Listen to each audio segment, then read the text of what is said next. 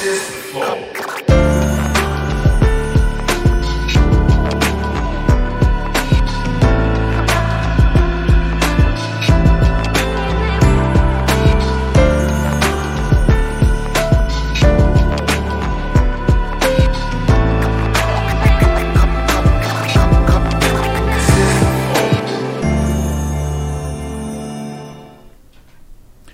Estamos começando mais um Flow Podcast. Eu sou o Monark este aqui, esfumaçado, é o Igor.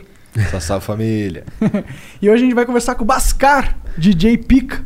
Porra. Né? Vamos dizer quem que é o, o Bascar. É um DJ pica. é, pra quem não me conhece, vai me conhecer aí ao longo da conversa aí. Sim, então. sim. Mas é um DJ pica, tá certo, né? É, não, é. tá certo, mas é que é um DJ pica. Se fosse um jogador de futebol, um jogador de futebol pica. Se fosse um, um, do, um, médico, um médico pica. É. Porra, isso é super elogio. É, eu tô querendo dizer que ele se destacou dentro do meio, só isso. Aí, estamos problematizando aqui a entrada do Flow, olha lá. Claro, pô, se você tivesse começado com Salve Salve Família. Não tinha problema, né? Aí tu podia falar qualquer merda. É verdade. Salve Salve Família em retro... retroativo. Isso. Tá. tá bom.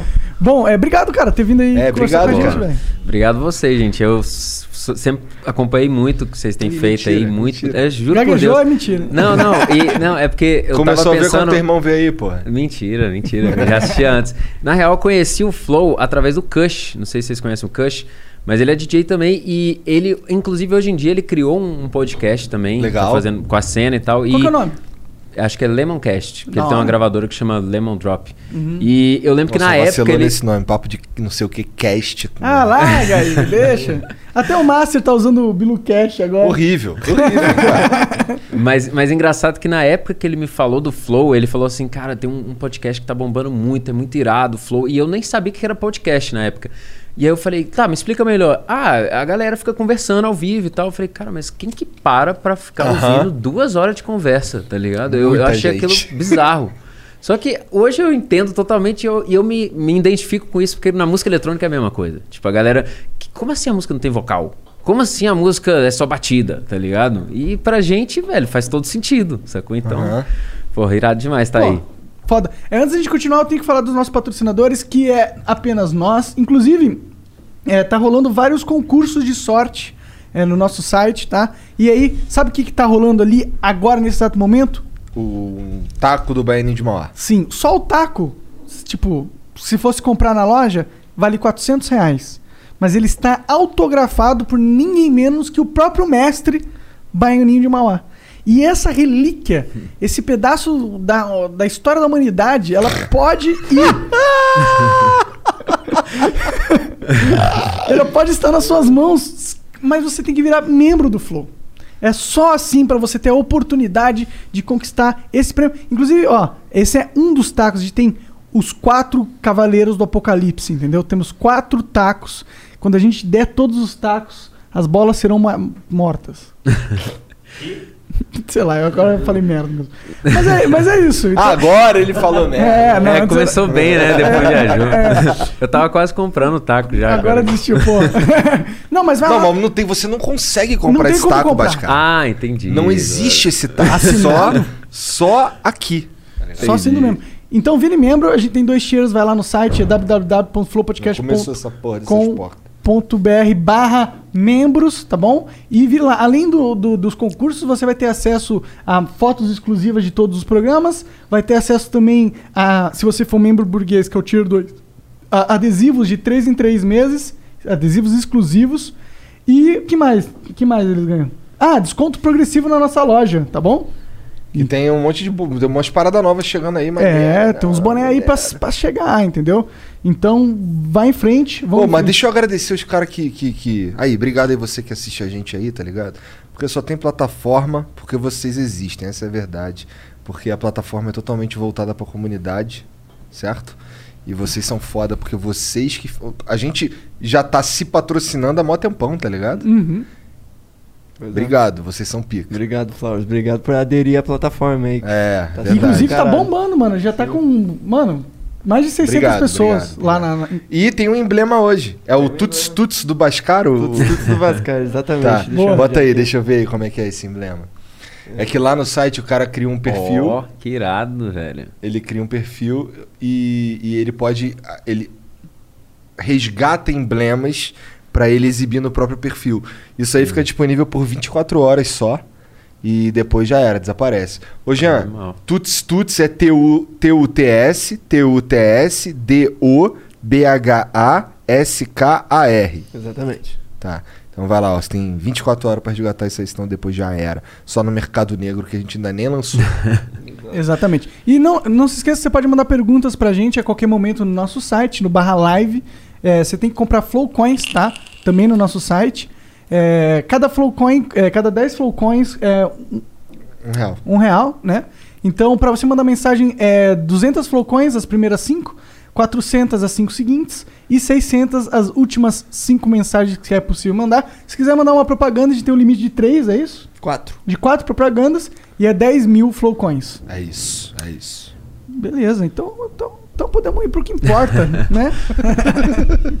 e aí, Bascar, como que tá essa vida aí?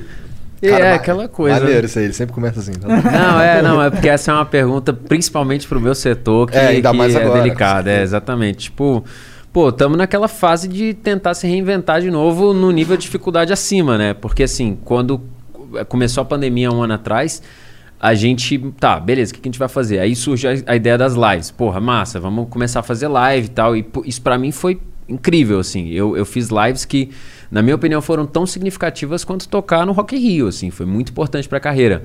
Mas tá, tá ligado? Depois de um ano, dá uma cansada, assim. Então agora a gente tá se reinventando, pensando em novos conteúdos, coisas mais inovadoras ainda, mas tá foda. Tem que falar que tá foda já, assim. Imagino. Tá... Ah, imagino, né? E assim, eu antes eu, eu até tinha uma, uma impressão de que, pô, tá voltando na Europa, pode ser que, né, daqui a um pouco, mas Pô, dá você pra esqueceu ver que, teu presidente é o Bolsonaro?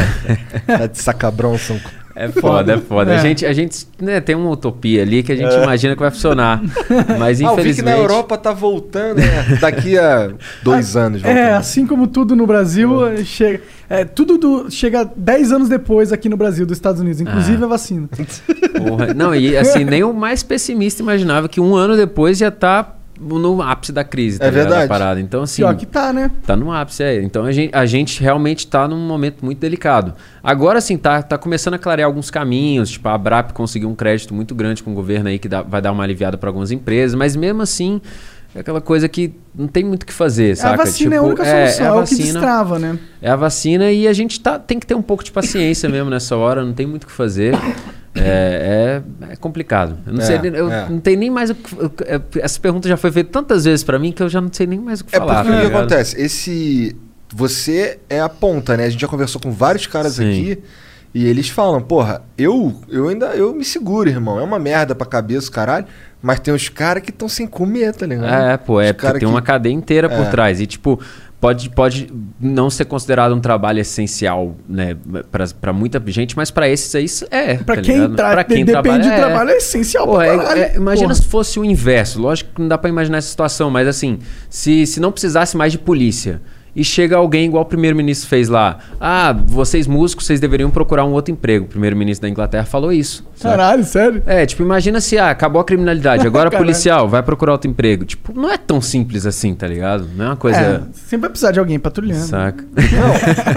Sempre vai precisar de músico. De também. entretenimento, Sim. exatamente, velho. Você vê essas altas de todas essas coisas de entretenimento, desde BBB até. Isso se deve a realmente o, o- o- a necessidade das pessoas de ter alguma coisa pra Consumir, entreter. É, elas, total. É, É, bom, você deu mais sorte que muita gente porque você é músico, né? Então dá Sim. pra fazer shows de música. Os comediantes se fuderam infinito. É. porque não, não tem como pior, fazer né? comédia online. Tem, tem, né? Tem gente que faz, mas fica muito ruim, né? Mas, cara, conta um pouco pro pessoal aí que tá assistindo. É, a gente, pô, você deu vários presentes aqui pra gente. Ah, é muito foda. verdade, é verdade. É, então. que é do, do universo extras. paralelo que eu já, conheço. Eu, inclusive, já senti vontade de ir. É, uma, é um. É um, um- uma- não é uma rave, é outro nome. É um, É um festival. festival, isso. um festival, é. Uns copos aqui que deve ser muito louco olhar pra esses copos aqui. Chapa crazy, é, aditivado, né? Caralho, que bonitão. E é um copo eco, cheio de É, negocinho, exatamente. moleque. Universo paralelo. Esse festival acontece aonde? Aqui em São Paulo? Não, não. Então, esse festival, é, minha família organiza há 20 anos já. A gente fazia é, anualmente, mas aí em 2010 começamos a fazer de dois em dois anos. Então a gente fez 15, edi- É, 15 edições em 20 anos. E acontece na Bahia, na praia de Pratigi, que fica, pra galera se localizar, fica entre Boipeba e Barra Grande, que são dois pontos que a galera conhece mais, Morro de São Paulo e, e Barra Grande. E, pô, é um festival de arte e cultura, a gente nem considera mais uma rave, assim, porque são sete palcos oficiais, mais os extra-oficiais que, que eu, eu posso comentar mais pra frente, Claro. mas é uma parada que realmente não é mais necessário que o cara seja um fã de música eletrônica pra ir, saca? É uma experiência mesmo, é uma coisa que a pessoa vai pra ver arte, pra ver pessoas diferentes, pra sentir uma energia diferente, assim, não é uma coisa só voltada pra música. O universo paralelo tem uma tradição muito forte, né? É é um dos mais respeitados hoje, hoje em dia. Sim. Pelo menos é a minha percepção. É, são, são mais de 20 mil pessoas durante oito dias, né? Aham. E a Puta maioria fica acampada, mas tem, tem- hoje em dia tem pousadas e casas pra alugar lá perto Ah, que, é?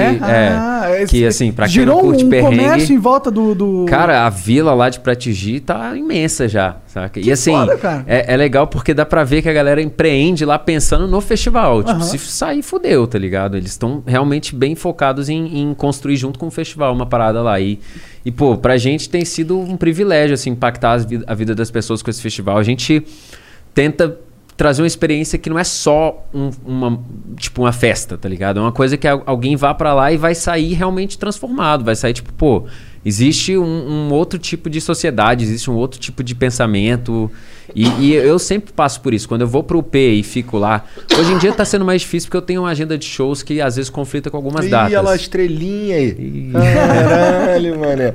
Culpa meus empresários, pô.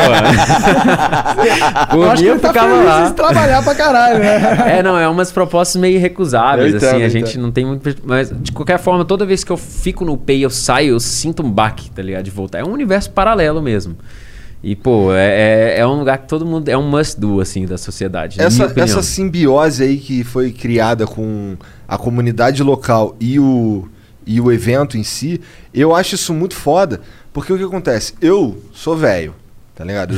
Dá pra Inclusive ver, por dentro, tá ligado? Então o que acontece? Se eu for, se eu vou num, num evento desse aí, porra, eu quero uma infraestrutura ali, tá ligado? Eu não tô Ah. afim de passar sufoco de porra nenhuma. E aí tem os caras empreendendo, Tem, daí tem, as tem, pousadas, aí tem um exatamente. restaurante que são coisas que vão surgindo com melhor qualidade e tal. Exatamente. Muito e isso acaba foda. atraindo mais gente pro próprio Exatamente. festival, Não, né? não, Você- eu, você eu só retroalimenta, né? iria, eu só iria se eu tivesse uma infraestrutura dessa, entendeu? Ah, hoje não tem. Eu, eu até falo, cara, não tem mais desculpa, porque a galera antes achava que você ia acampar em frente à caixa de som, tá ligado? É. E não é assim. Tipo.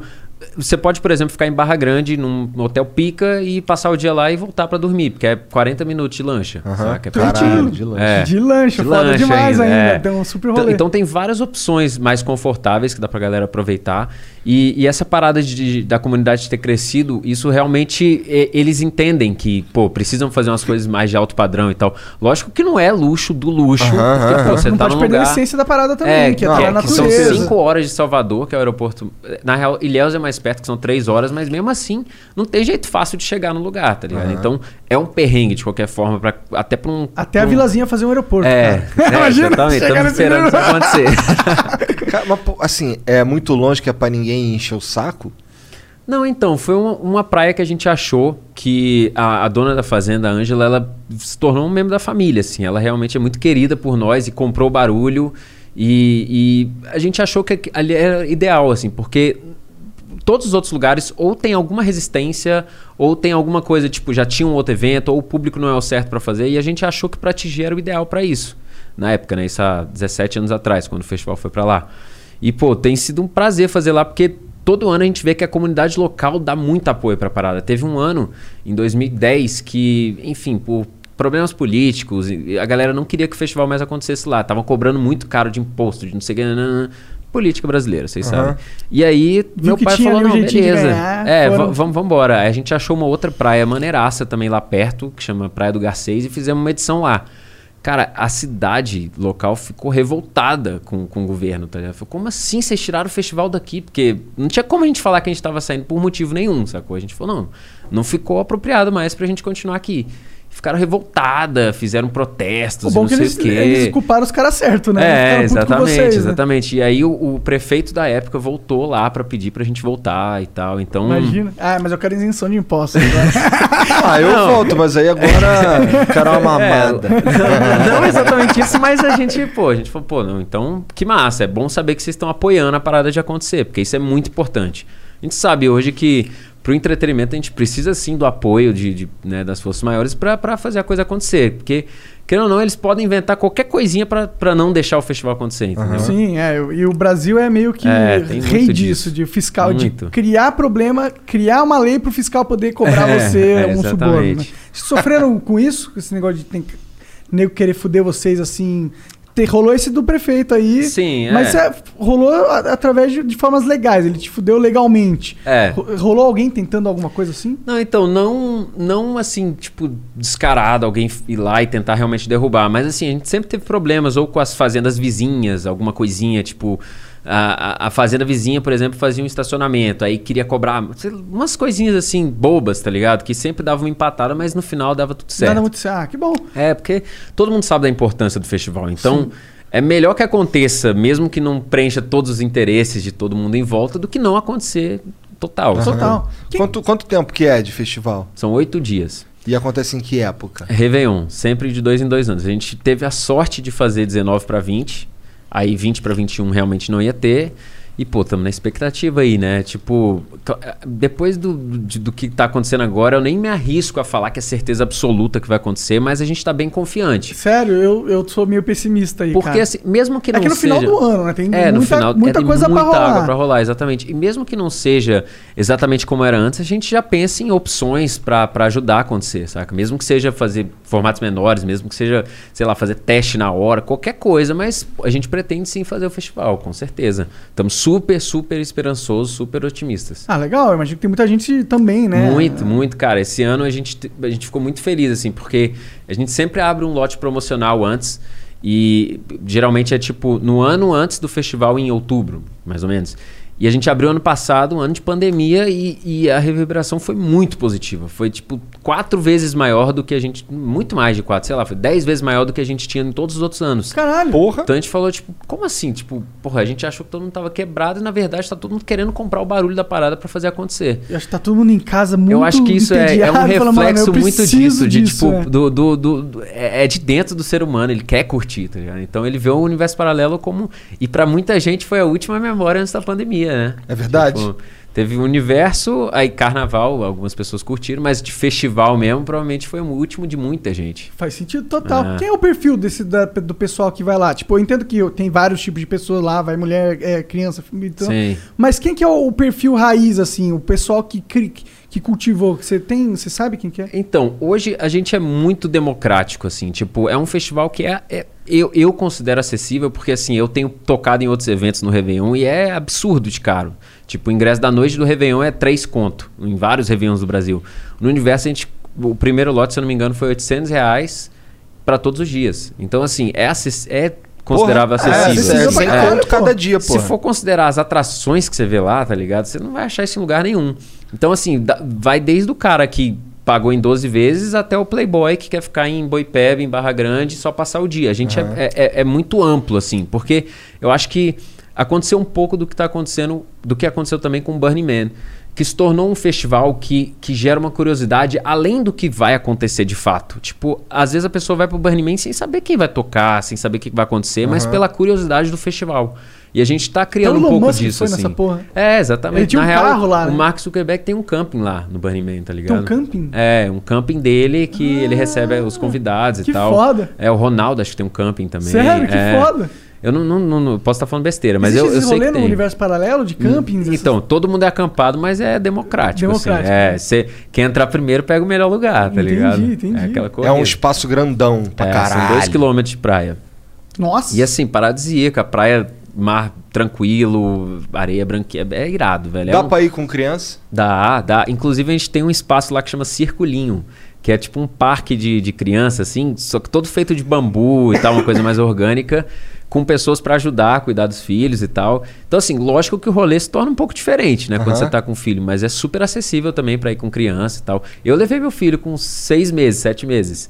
Lógico que ele não ficou indo pro festival o tempo inteiro, né? Mas eu levei ele umas três, quatro vezes, assim, pra ele dar uma Porra, olhada. isso, assim. aí é bem- É. isso aí é uma proposta de Réveillon bem interessante, pra ser sincero. Sim, eu. Ó, já tô pensando aqui, Aí, Jezão. Ó, o né? Jezão ali. Não, Vamos e- esperar abrir o próximo lote. E antes, assim, a galera. é, Não, que abriu lote, porque vocês são convidados, Oh, se vocês quiserem ir. E, e antes a galera Queremos? tinha uma então coisa fudeu, de. cara. É então agora eu vou. tá É. Agora, não, mas agora você criou uma dívida comigo, porque agora eu vou cobrar aquilo Tá, lá, tá, tá, tá bom. Vamos, vamos. Eu vou passar esse ano pra convencer minha Eu, mulher, eu mas sempre eu tive a vontade de ir num festival desse. Eu Sim. morava em Curitiba, eu tinha um amigo meu lá que ele, porra, ia em todos os festivais e Sim. curtia muito e tal. E ele foi, ele ficava me mostrando os vídeos, ó, como essa pira é legal, não sei o quê. E ele me criou uma vontade de. E eu nunca fui, eu ainda, ainda tenho, então é legal que Cara, hoje, assim, eu não tenho medo nenhum de chamar a mãe de um brother pra ir, saca? De falar assim, ó, vai, que você não vai se assustar, você não vai ficar horrorizada, não é essa loucura toda, saca? Tipo assim, lógico que a gente traz um pouco dessa cultura Woodstock, hip e tal, tipo, você vai ver gente pelada, você vai ver... Drogas, vai ter É, drogas. vai, vai ter, mas assim como tem em qualquer outro Qualquer outro lugar. lugar, é verdade, é, é qualquer verdade. outra festa. Tipo assim, a gente, a gente é, é- A gente sabe que tem, mas não é uma coisa que a gente, tipo assim, porra, você vai ali na barraquinha comprar. Não é simples assim, Sim, não é descarado, não, saca? É, é, é assim como tem em outros eventos, né, ao redor do mundo. É, Mas assim, eu sei que não vai assustar, porque eu sei que a pessoa, acho que ela vai ficar muito mais impressionada com a diversidade cultural do que com escandalizada com alguma coisa que ela não é acostumada a ver. é, as sabe? pessoas não estão tão escandalizadas quando vê pessoas É, eu acho que drogas agora- necessariamente, eu acho. É, depende, Não, depende da droga. né? Não, é, tipo assim, você vai encontrar um cara injetando heroína no festival, tá ligado? É, é uma coisa muito mais. Porque eu acho também o que, o que manda no universo, assim, o, o principal pra mim do festival é que eu vejo que, como não é fácil de chegar, como provavelmente a maioria vai acampar, vai passar um perrengue porque é 40 graus, 7 horas da manhã. Tipo, você, não consegue dormir mais do que se- além de 7 horas da manhã. Tem um, certo nível de perrengue. Então, ninguém cai lá de paraquedas. Ninguém vai assim, ah, vou ver de qual que é. Não, a, a- a pessoa já vai com, com o espírito para um negócio, tá ligado? É uma aventura. É, então isso aí muda tudo. Quando você vê um lugar que tá todo mundo muito feliz de estar ali, tá todo mundo entregue, ninguém tá ali obrigado, é, é totalmente diferente. Sabe? É um, é um festival que você sente realmente amor vindo das pessoas ao seu lado, assim. Tipo, você não, não, não vê briga, não vê nada, sabe? É uma coisa muito pacífica. Muito É, legal, né? E, que, e é um- não é necessariamente o estereótipo da festa, né? Não é, não é. E, e outra, a gente tem conquistado um pouco mais assim do olhar mainstream porque a gente tá trazendo algumas atrações que a galera não esperava. Tipo assim, ano passado a gente trouxe Caetano Veloso, Ah. Jonga, 3030, Ponto de Equilíbrio, já foi Criolo, MC, uma Que galera foda. que, tipo assim, e, e até o Alok mesmo, tá ligado? Tudo bem que ele, o contexto dele é porque é da família, mas tipo assim, pro, pro molequinho ali que tá começando a ouvir música eletrônica e vê o Alok padrinho de um festival desse, porra, o cara fala, não, então não é. A mãe do moleque vai falar, então não é de tudo errado, tá ligado? Sim. Se o Alok tá lá, então é faz o DJ sentido. top 4, não lembro qual como Top ele- 5, Top é. 5, é. Tipo, então Top 5 é famoso quinto. a gente tem ganhado Quando é o credibilidade. top 3, assim. o cara é o famoso terceiro. né? É. Não, e tá, tá sendo irado, porque cada ano tá quebrando mais esse paradigma de eu, eu vou chegar numa rave louca de gente, né, Pirada. doida. É. É bem, bem diferente isso. É, essa é a Você visão ainda que eu tava tinha. com essa parada, É, né? essa é a É. visão que eu tenho, tá ligado? Eu vou pra lá quebrar essa visão, esse estereótipo de merda que tem na minha cabeça e botar isso no passado. É, eu tô aqui justamente pra galera que tá assistindo pra tentar mudar essa visão, sacou? É, é- não é isso, não é um lugar maluco que você vai ficar incomodado com a loucura. Não é. Entendi, entendi. E aí tu já. es- Esses, esses bagulho aqui tu vende lá, tu vende no site? É, como então, que a gente todo ano faz uma coleção nova de roupas e tal. Eu confesso que. Eu tenho que confessar, porque assim, tinha coisas muito iradas e tal, só que eu não tive acesso antes de pegar, então eu peguei as que tinha lá pra trazer Não, pra vocês. é irado demais, É, Mas, porra. porra, é, essas daí que eu trouxe são da UP Club, que são a, é a pista que toca mais techno, house, né, as vertentes mais do low BPM. Uhum. Porque o festival essencialmente é de trance, né? Que é um ritmo mais acelerado. E- é, Parece até que ele Esse conhece. né? É, eu vi vários vídeos dessa porra, meu, meu amigo ficava mostrando. É, é, é, essencialmente é o, é o estilo do festival. Tanto que eu acho que carrega esse DNA até hoje. Assim, mesmo que vai o Playboy de lá, ele vai ter um contato com essa cena do trance, sacou? E, e a pista principal e o 303 toca um Psytrance, aí tem o Chill Out que toca um som mais chill, assim, pra você dormir mesmo, descansar ou curtir uma coisa mais vibe. Tem o P-Club e a Tortuga que tocam house, techno. A Tortuga toca umas coisas de, de hip hop também. Tipo, acho que. Quem que foi lá? Puta, eu não vou lembrar agora de cabeça, mas foi uma galera cantar e o palco paralelo é o de bandas, que foi MC da Criolo, Maneiro. Caetano Veloso. Essa é uma então é uma diversidade muito grande. E é o nomes. P-Club, que é dessa camisa aí, foi é a, é a pista que eu mais tomo conta, assim. Sou eu e mais outros sócios, o Sintra e o, e o Lucas e o Gaba, e a gente sempre tenta tipo, trazer um pouco mais dessa mensagem do low BPM também pra dentro do festival, porque tem gente que hoje em dia vai mais pra o P-Club do que mesmo pro main floor, tá Uhum. ligado? A galera, tipo, realmente gosta da energia do festival, mas quer ouvir o som que toca lá, sacou? Então a gente levanta essa bandeira. O, o teu. O teu histórico tá no low BPM? Não, então, eu comecei em 2004, né? Eu, eu, eu comecei pelo Psytrance, meus pais já eram DJs antes de mim. E aí a gente começou um projeto, eu e o Alok, como Alok Bascar mesmo. E, pô, foi muito bem. Durante uma época, assim, a gente tava super focado na parada, mas ainda era uma coisa meio hobby, assim. Tipo, a gente não, não precisava realmente do- daquele dinheiro para viver. Então a gente foi levando e tal. Só que aí, quando chegou em 2008, mais ou menos, assim, a gente viu que o negócio tava ficando sério. Então, nessa época que eu tava com 17, 18 anos, eu já falei, cara, é isso que eu quero mesmo e tal. Tô, tô felizão nesse caminho. E aí comecei a, a tentar focar. E nessa época, inclusive, a gente foi. Acho que o Alok contou isso. A gente foi É, morar em Londres um tentar a carreira lá lá. tal. É. Tu passou um que- sufoco lá com ele assim daquele jeito? vários, É? vários. Aquela coisa, a gente chegou achando que era super stack, ia tocar em tudo quanto é lugar e tal. Não rolou festa, não, não, não rolava. Uma vez por mês e era tipo um favor de um brother que conseguia pra gente encaixar lá. E aí, pô, a gente tivemos que trabalhar de tudo. Eu trabalhei de entregador de sanduíche até pintor, tudo quanto é coisa. Mas foi muito bom pra mim, tá ligado? Foi um tempo que eu cresci muito como ser humano, assim. Entendi. Tipo, eu fui, pude ver a outra realidade da vida. Porque meus pais, sendo DJs, era sempre um universo, né, ali Universo paralelo. um universo paralelo. E, e eu vivia outra coisa nessa época, assim. Eu não voltaria, lógico, mas É, mas é bom ter experiência pra saber como Lógico. que é, né? Ter referência, né? pra até valorizar os outros empregos mais, saca? E aí eu fiquei no trance até essa época que, quando eu fui pra Londres, a gente acabou separando o projeto. E, e eu fiquei uns 3, 4 anos sem produzir, afastado da música mesmo. Só, tipo, eu, eu até abri um estúdio que eu fazia uns jingles, fazia umas coisas assim, mas nada muito concreto. E, e- e eu fui voltando aos poucos de novo, mas já com tocando house e, e- e, né, as vertentes do house que a gente diz, né, assim. Tá, Mas no low BPM, mas eu comecei no Psytrance. Entendi. Bom, mas tu. Hoje tu faz. Quer dizer, hoje, não sei. Porque eu vejo que tu tem uma porrada de, de, de música conjunta, ou tipo uns collab que a gente chama Sim. aqui né, no YouTube. Sim. É, com, com os caras do rap, não sei o quê. Sim, sim. Tá, a minha, a, minha, a minha favorita, inclusive, acho que o nome é Abraço Forte. Com Hungria. Pô, Essa é, legal. boa pra caralho. Pô, mas não, é isso aí. Na verdade, é- essas flertadas que eu dei assim foi realmente pra tentar chegar num outro mercado, pra ir, né, mais mainstream e Aham. tal. Só que eu confesso que hoje não é mais o que eu curto, tá É? ligado? Tipo assim, não que eu não vá fazer música com um rapper, com Aham. alguém assim, mas eu tô muito mais focado no mercado eletrônico agora mesmo.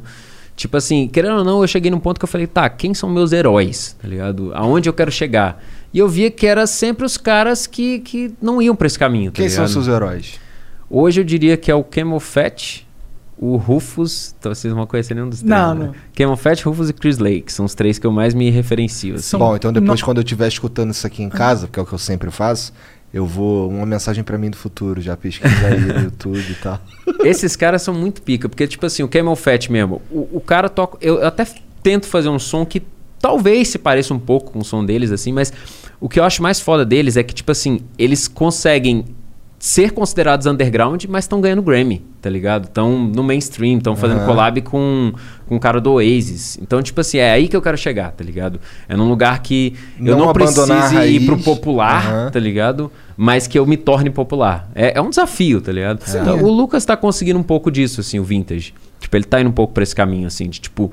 Ele. O, o- símbolo dele eu acho que já se tornou popular mesmo. Tipo, muita gente já conhece o vintage, mas a música dele ainda não, tá ligado? Ué, tinha umas Talvez músicas que eram vai. do, vin, do vintage que eu nem sabia que era do vintage. É, é. Tá ligado? Exatamente. Isso é louco pra caralho.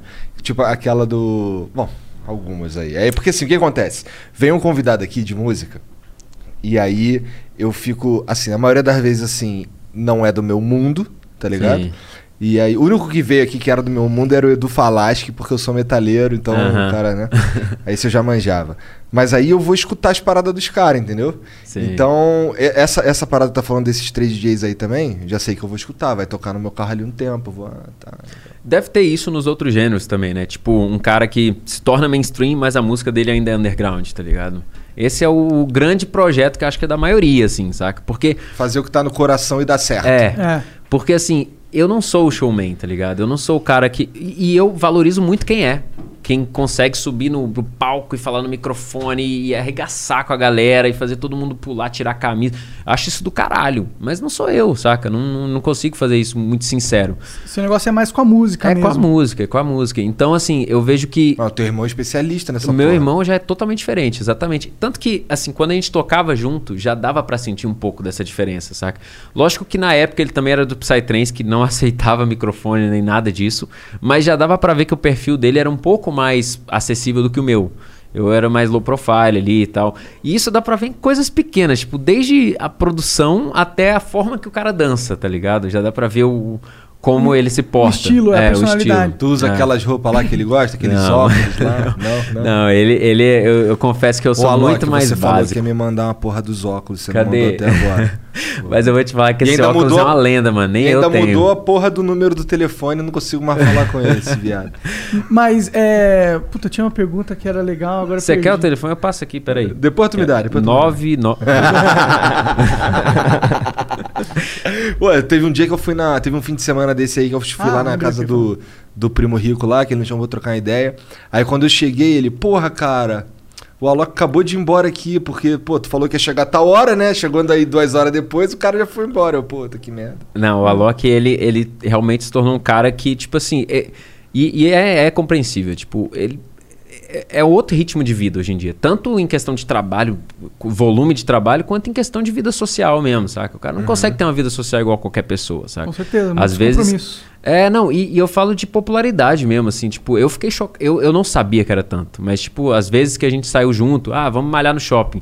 Porra, se um cara da loja reconhecesse, às vezes vinha a loja inteira É. tirar foto e o cara ficava lá um tempão. Tipo, eu entendo, assim, que às vezes ele é mais inacessível nesse aspecto, mas é porque realmente chegou num sim. outro nível Ah, da sim, parada, claro, tá ligado? Claro, claro, claro. Inclusive, eu acho que chegou no nível que eu não gostaria de chegar. É, não, É. nem eu.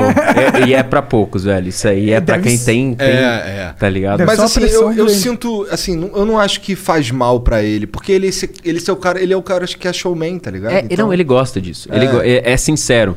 Tanto que eu fico puto quando alguém fala assim, ah, o Alok se vendeu. Eu falei, cara, ven- se vender é o cara que estuda pra cara pra passar num concurso pra ficar o dia inteiro dentro do escritório fazendo o que não gosta só por causa do dinheiro. O Alok, ele faz o que ele gosta, tá ligado? Ele, ele gosta de tocar o som que ele toca, ele gosta de se performar como performa.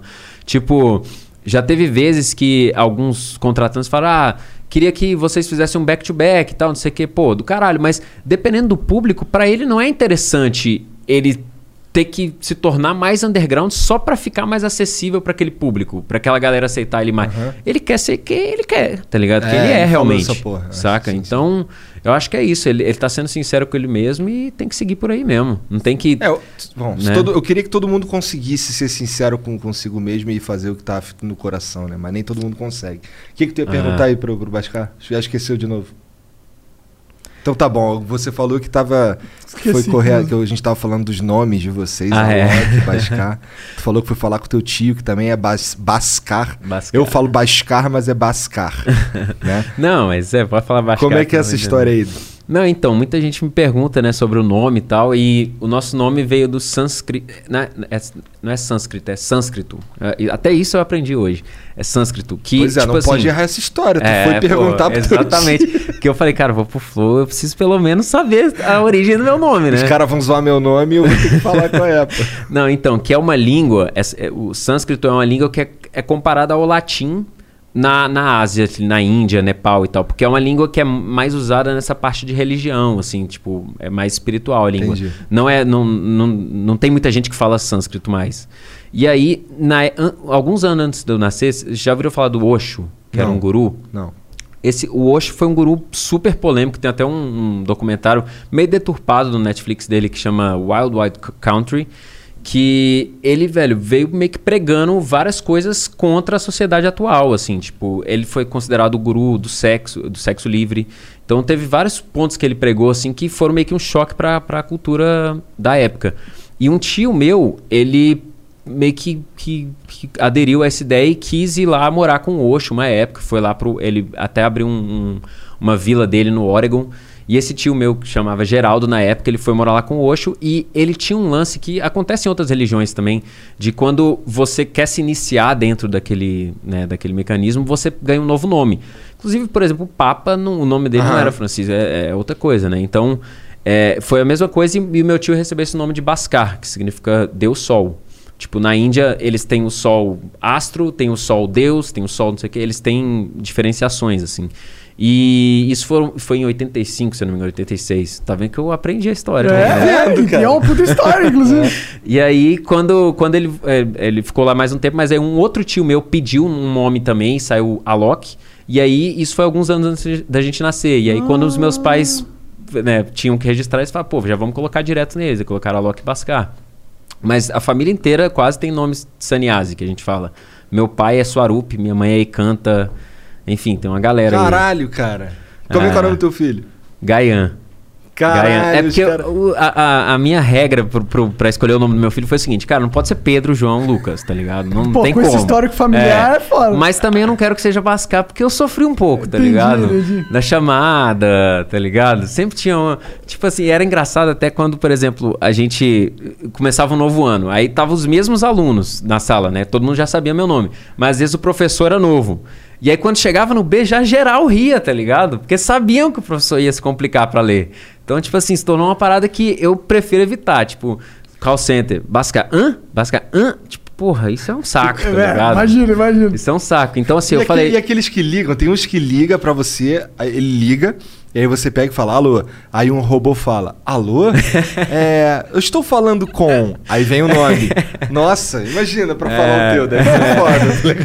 Tá não, e meu nome é Bascar Ascar Pérez Petrilo, tá ligado? Nossa. Então às vezes a galera não tem um sobrenome pra facilitar, não. Parece um personagem Pérez, só se for Pérez, né? tá ligado? é tipo isso, mano. É bizarro. É bizarro. da puta, né, cara? Desculpa. É. é foda. Não, mas assim, hoje eu sou grato por esse nome, porque, né, aconteceu que, que se tornou meu nome artístico e tal. Claro. Mas eu falo é, que. É da hora o nome Bascar, né? É, parece russo, é imponente, sei é, lá. É, exatamente. Hum. Mas, mas até como nome artístico não é tão comum no Brasil, assim, né? Tipo, já teve situações que a gente passou uns perrenguezinhos, assim, também pra galera ler e tal. Entendi, entendi. Tipo, a Loki Bascar mesmo, no começo da carreira, a Loki Bascar. Aí eu lembro até hoje que a gente foi tocar no interior, tipo, Jataí da vida, um lugar bem no interior de Goiás, assim. E aí eles, porra, a gente vai anunciar na rádio, vai fazer uma divulgação. E a gente nunca tinha visto isso acontecer. Porra, anunciar a gente na rádio, que irado.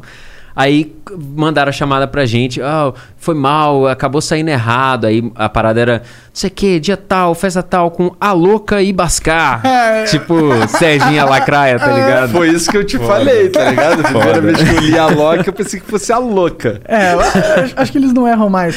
Então, não, a sua família é, é, é, meio hippie, você diria isso? Um pouquinho, um pouquinho. Como que é? Como um pouquinho é o caralho, porra.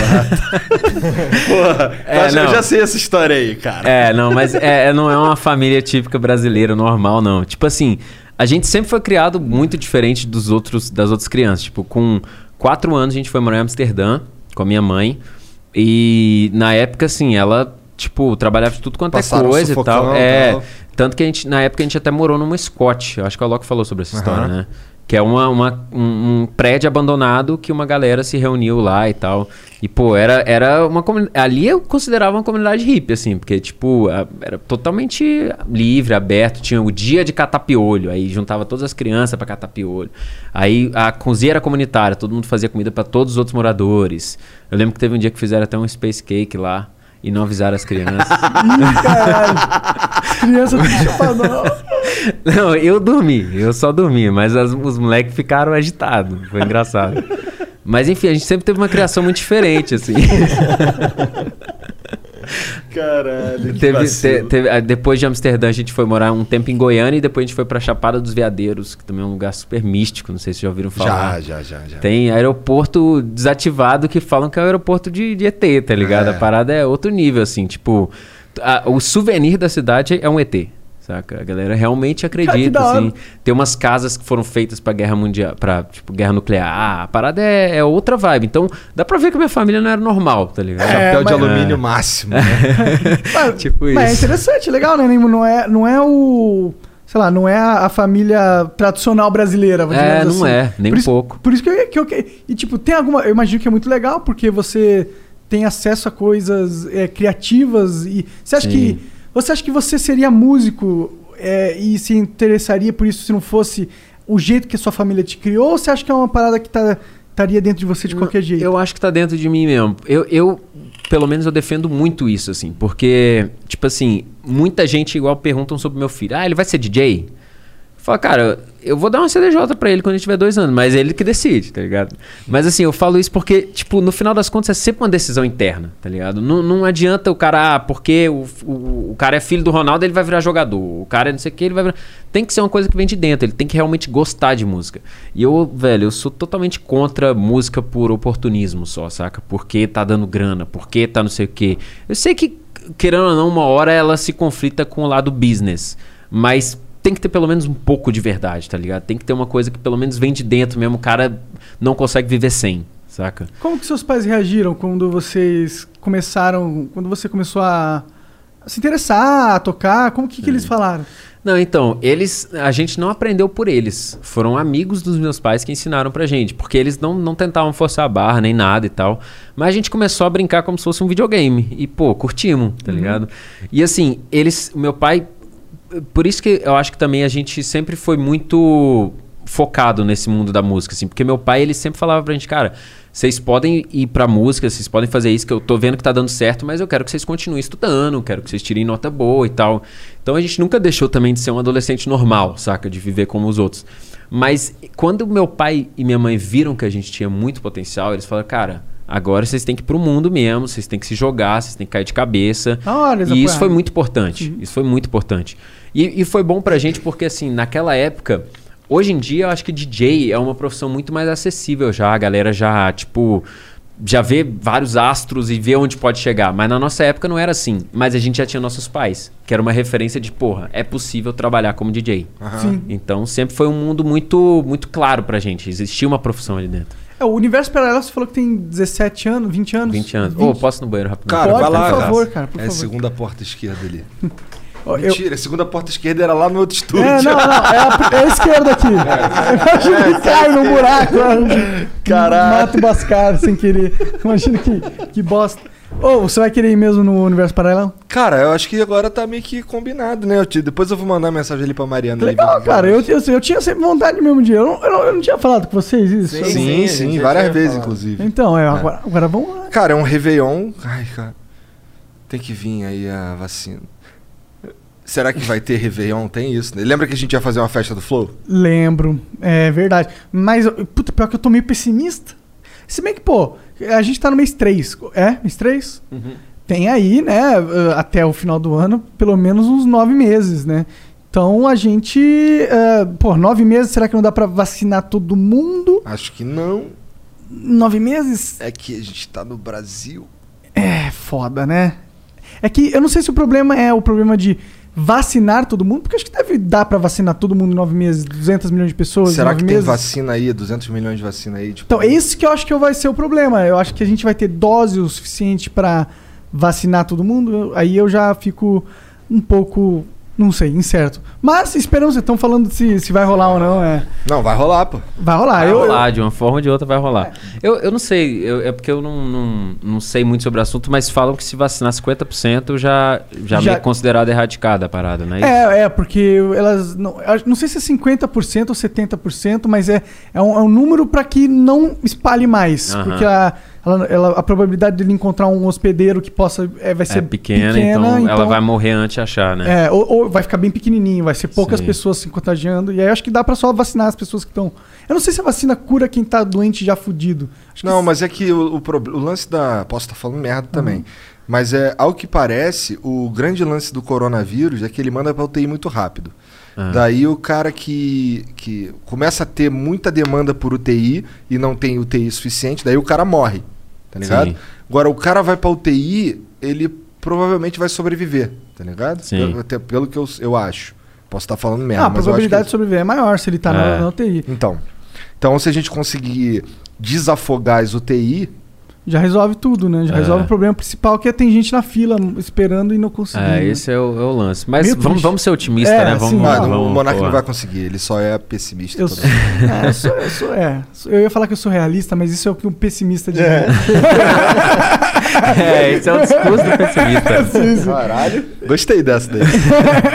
Interessante. Mas, mas você ia falar alguma coisa do, do P mesmo, Então, né? é. Há 20 anos, né? Isso, 20 anos. É, antes, é, o que, que seus pais faziam? Eles eram DJs. Meu pai era guitarrista de uma banda de rock.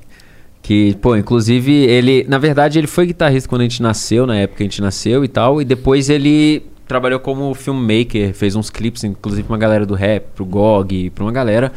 Mas aí, em 98, se eu não me engano, ele começou. E minha mãe também. Minha mãe, na verdade, antes disso, ela já foi pra Amsterdã, né? E aí, Amsterdã, ela trabalhou de tudo, né? De cleaner e tal. E ela também se apaixonou por música eletrônica lá em Amsterdã. A gente foi através de uma tia minha que estava casada com um holandês. E eles que apresentaram a música eletrônica para os meus pais. Hum, olha lá. Então foi, foi, foi um caminho assim que, tipo, começou em Amsterdã e, e eles trouxeram pro Brasil e, pô, foi muito importante, assim, porque até antes da gente começar a tocar e tal, até antes, muito antes da música eletrônica estar onde tá, era muito considerado um movimento contra a cultura, total, Aham. assim, tá ligado? Mas não Então, é ainda? Ainda é, mas tá muito mais acessível, né, hoje em dia, é um assim. pouco mainstream já, né? É, já, já, eu, já... acho que, eu acho que tem bastante coisa da música eletrônica mainstream. Bom, mas aí eu vou te vendo uma olhada, que você sabe muito melhor que eu. Mas a minha percepção é que ainda tem muita coisa que é Tem. ali contra a cultura. Tem até se for considerar em nível mídia, né? Tipo assim, é muito raro você ver um DJ num, num programa de TV, num, num podcast, tá ligado? Tô, tô É, brincando. mas é, mas é, você tem razão. você tem Não, razão. mas é porque sim. a- o nível de impacto, assim, na, na, na sociedade ainda é pra uma galera que realmente curte a parada, saca? Não é na- abrangente pra caralho. E assim, é- eles foram muito importantes pra isso, meus pais, pra tentar espalhar isso pelo Brasil. Então, o Universo Paralelo foi um, um- um grande marco. Quantos anos assim. você tinha quando eles começaram? Você lembra das conversas? Tinha você lembra o que nove eles anos. falavam? Não, então, os primeiros três UPs, que foram inclusive na Chapada dos Veadeiros, não era na Bahia na época, eu fui como criança, pra brincar de lama, de zoar, não tinha nem que saber que era música eletrônica direito. E aí você entendia o depois. que tava rolando? Eles te Não, explicavam, né? não, não Entendi. sabia de nada. Tipo assim, não sabia Tava só quando. curtindo, não sabia nem quando alguém tava doidão, tá É. ligado? Falei, esse cara tá estranho, tá ligado? Mas enfim, e aí com 12 anos a gente começou a curtir e tal, só que aí de 12 aos 18 eu fiquei o noia do eletrônico. Eu ficava o dia inteiro em cima do palco do P, vendo DJ por DJ, aprendendo o que os caras estavam fazendo, porque também não tinha internet igual tinha hoje em dia. Então, Aham. a música que o cara tocava ali eu nunca tinha ouvido em outro lugar, sacou? Então ficava uma coisa muito mais exclusiva, assim. Fiquei vidadaço na parada, aprendi muito nessa época. O Universo Paralelo foi realmente minha escola. E aí, de 2011, 12 mais ou menos pra cá, eu comecei a trabalhar mais no festival. Então hoje eu, eu, eu toco também, mas eu me considero muito mais parte da produção do que realmente um DJ, assim, saca? Eu, eu Você ajuda a, a chegar nos caras que vão tocar? É, eu faço desde o pré, tipo, negociação com artistas, até durante o festival mesmo, resolver pepino, tudo quanto é coisa, assim. Eu, eu peguei uma posição lá que, tipo assim, eu não tenho uma função, tá ligado? Eu sou o cara que meio que responde pelo meu pai, saca? Então, assim, eu meio que resolvo coisas que ele no momento não tá Não- podendo resolver e eu resolvo. Então, assim, eu não, não consigo falar, eu sou diretor de palco de tal negócio. Eu sou tudo, velho. Tudo que precisar. saca? Quando Então- não tiver dando problema, eu tô lá no- nesse palco É, aqui. E assim, o festival pra mim, eu, eu faço essa propaganda toda, mas eu mesmo não curto muito. Eu, eu, na real, eu tenho um ritu- ritual que é um dia do festival eu tiro pra curtir. Então, assim, a galera que for, um dia vai me encontrar meio despirocado lá, tá ligado? Tá certo? Tem que, pô, É, vai perder por... Geralmente é dia 2 que já tá acabando a parada, eu já tô meio. Mas geralmente. Já tá no- tranquilo, é, os pepinos que dava, que tinha que dar já deu. Já deu, exatamente. Mas durante o festival eu fico focadaço, dormindo duas da manhã, acordando sete. É, é pressão a parada. Pô, deve ser, deve ser uma loucura na hora que rola, né? Ah. Vocês fazem uma, uma vez a cada dois anos. Por que esse, esse tempo assim? Ah, a gente fazia anualmente, mas dava pra ver que, pô, a gente terminava a parada em, em janeiro, ainda tava resolvendo pepino de um festival anterior, tá ligado? Entendi. Tipo, é muita coisa pra Nossa, resolver. deve ser uma logística do É caralho. bizarro, essa velho. Porque porra, assim, mano. são, são sete palcos oficiais. Na real, esse ano teve oito e teve alguns extras. Tipo, os extras que eu falei, por exemplo, teve um palco esse ano que era um palco que você só podia entrar pelado. Tipo, tinha uma portaria tampadinha assim, e aí você tinha que tirar a roupa e entrava, tá ligado? Então tem vários palquinhos piratas, assim, que a gente faz também. Mas oficiais mesmo são oito palcos. Caralho. É, não, a doideira parada é isso aí, doideira, é doideira. É É isso que é o mais doideira. legal, tá ligado? Essa é a impressão que eu mais quero causar, tá ligado? Que doideira, tá ligado? Imagina, um monte Tu de gente entrou pulando peladão lá e o- Nesse Não, daí eu não deu entrei. molinho, não entrei, deu molinho. Não entrei. Não, é- mas na real, eu- é porque Deu não funcionou molinho. todos os dias. não funcionou todos os dias. Então eu nem sabia quando tava aberto ou não. Tal, tava meio. Mas, que, mas são é, vocês que colocam lá esses palcos, vocês que têm as ideias, ou É. é a comunidade que, que, que Não, pede então, o espaço? a- alguns palcos já são tradicionais, então sempre todo ano tem já, né? Mas, por exemplo, esse palco dos pelados aí foi um cara que organiza essa parte mais cultural do festival. Tipo, ele que chama os poetas, a galera pra fazer essas coisas mais culturais. E ele falou, cara, deixa eu fazer uma pista minha. E meu pai, demorou, qual que é a ideia? Ah, pelado. Vai, vai em frente, pode fazer. Então, assim, é, é super aberto. Aí, Às vezes tem um cara, tipo, cara local, ah, quero fazer uma pista pirata aqui no meu campo. Faz, tá ligado? Tipo, lógico que não é tão fácil assim, mas a gente é muito aberto chu- sugestões, pra coisa maluca. Ideia maluca é com a gente mesmo, tá Sim. ligado? Eu não consigo não pensar que deve rolar uma putaria louca É, demais. com certeza rola uma putaria Não, louca. Inclusive, velho, teve um ano que. Agora, acho que tem uns anos que não tem mais, mas teve um ano que foi uma galera que chama Fuck for Forest. Já ouviram falar? Que é o seguinte: é um, eu não sei se são dois casais, são quatro. ca- É uma galera que o, o intuito deles é transar, filmando e tudo que eles postam.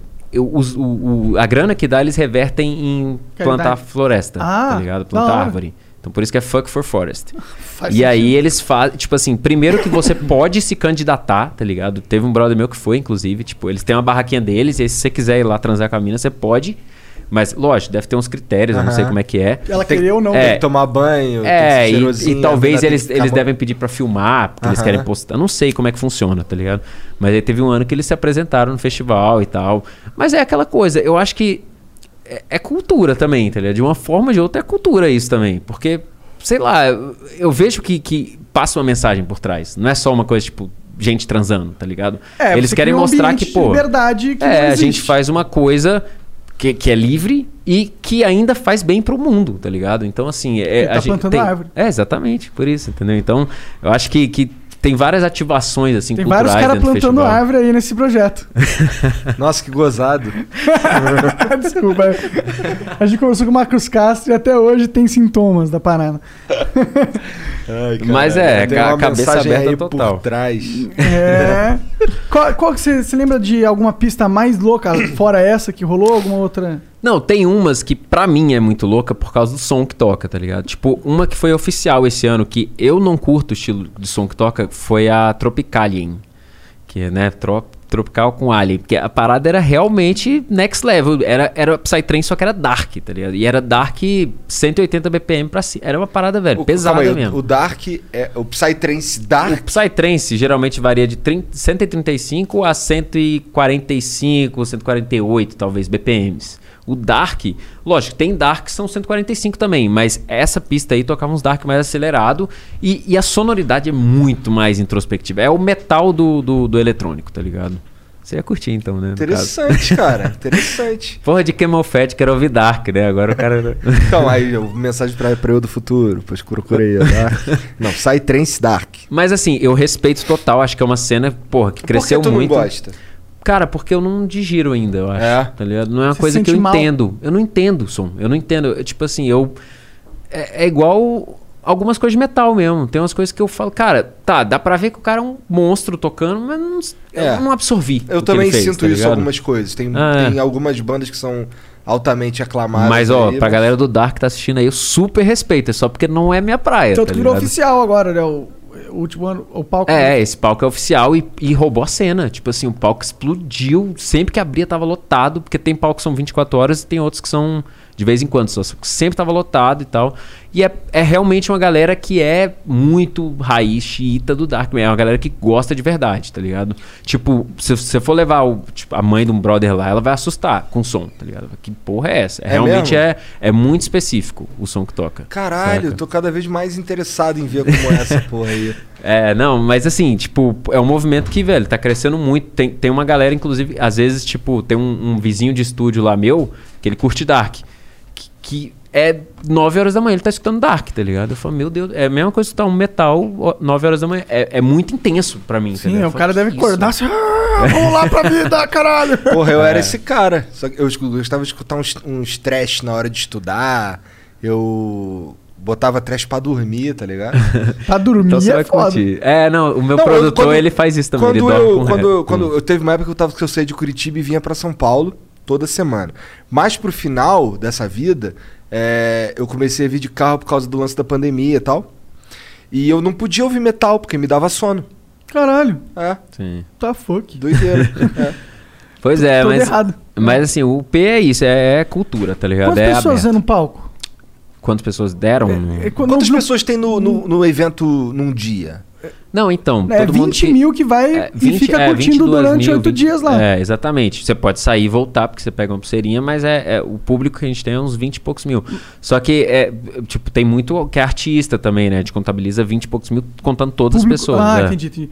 E, e no palco, assim, quantas pessoas cada palco comporta, assim?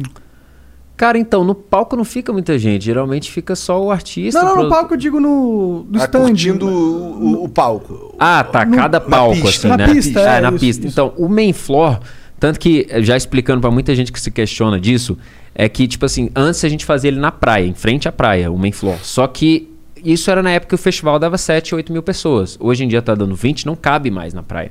Tipo, o P-Club, no dia do Réveillon que bomba, o, o dia que mais bomba dá tipo 6 mil pessoas. E já fica gente até o talo, quase dentro da água, saca?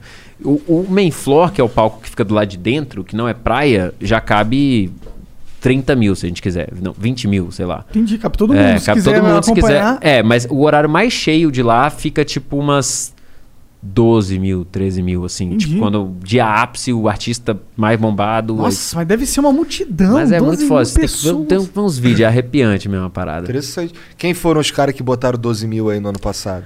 Então, na- no main floor, quem botou mais gente foi o Astrix, eu acho. É. Astrix, ele é considerado realmente o rei do Psytrance, assim. E, e o mais foda é que ele tá onde o Camel Fat tá.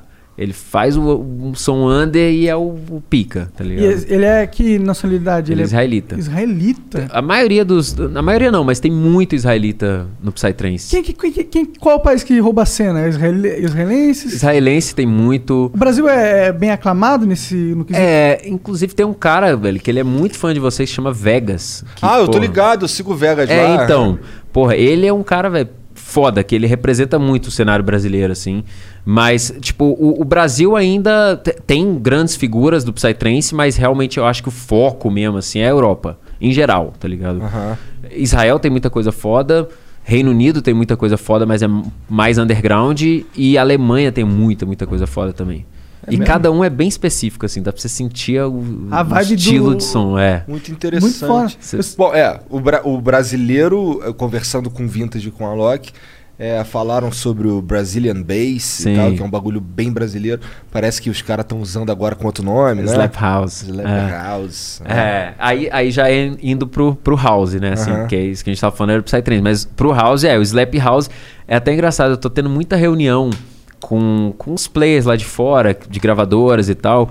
E, e quando a gente conversa, eu falo, cara, eu, eu, eu até agora não entendi como essa parada só foi bombar agora no mundo, tá ligado? A gente tentou durante três anos incessavelmente.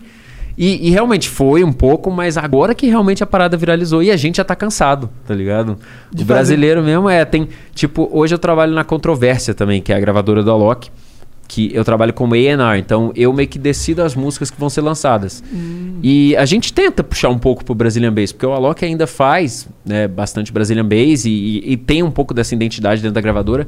Mas eu vou te confessar que tá sendo difícil de achar brasileiro pra fazer a parada, tá ligado? Não tem muitos, assim, relevantes, relevantes mesmo. Tipo, são poucos que não estão assinados com alguma gravadora ou alguma coisa, estão livres pra lançar. Aí tem um cara querendo falar contigo aí, ó. E aí? Tu para de mentir, mano. Aqui, ó, tu para de mentir, mano. Cadê meus óculos, Alok, seu Cadê cara o de óculos pau? do Igor? Ei, caralho, eu vou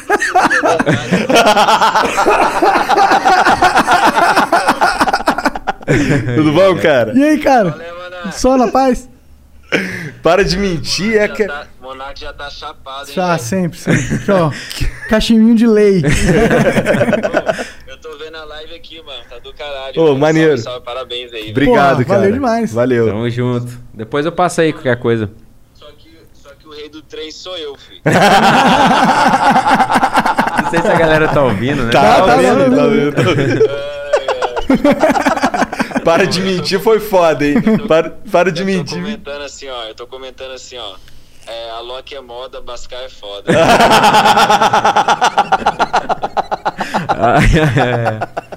Fora, fora. Pô, valeu. Valeu, Lox. Falou. Valeu, mano. Valeu, cara. Obrigado aí. Quem que é o celular? Ah, deixa aí, deixa deixa aí, deixa aí. é. É, mas essa parada do trance aí também, o Alok, o Alok já teve vários momentos assim que ele foi, que teve apelidos assim, né? Tipo essa parada do rei do trance e tal. Ah, é? Rola esse, esse, essa É, mitologia. teve uma época que era o fala grosso no meu ouvido, porque ele usava um sintetizador na voz, que a voz dele ficava grossona. Aí as Fala minas grosso tudo. no meu ouvido. Fala grosso no meu ouvido, tá ligado? Isso antes da romana, tá? É, Calma. claro, claro. Caralho, o cara. Assim. Até. Como é o nome da tua. Da, da mãe do teu filho? Carol, minha tá, mulher. Tá, ela é tua, ela é tua esposa é. tal. Normal. Porque assim, o que eu ia dizer é que o Alok romana é casou com a romana, tá ligado? É um Verdade, né? diferente de todo É. mundo, cara. Que doideira. É, não, a nossa família é assim mesmo, é todo mundo. É bom que já, já, já entrou pra família com o nome certo, né? Sim. Só se Não. juntou por causa disso. É, né? verdade. né? E, cara, e meu nome foi muito importante pra contextualizar várias coisas na minha carreira, na verdade. Porque, por exemplo, significa Deus Sol, né? E agora, durante a quarentena, esse significado ressignificou minha carreira. Porque eu criei um projeto que chama Follow the Sun. Que é um. Eu, eu comecei como lives, né? Agora eu tô fazendo gravado e tal, mas é uma parada que eu toco em algum lugar da natureza e tal, Oh, inusitado, e é sempre até o dia nascer.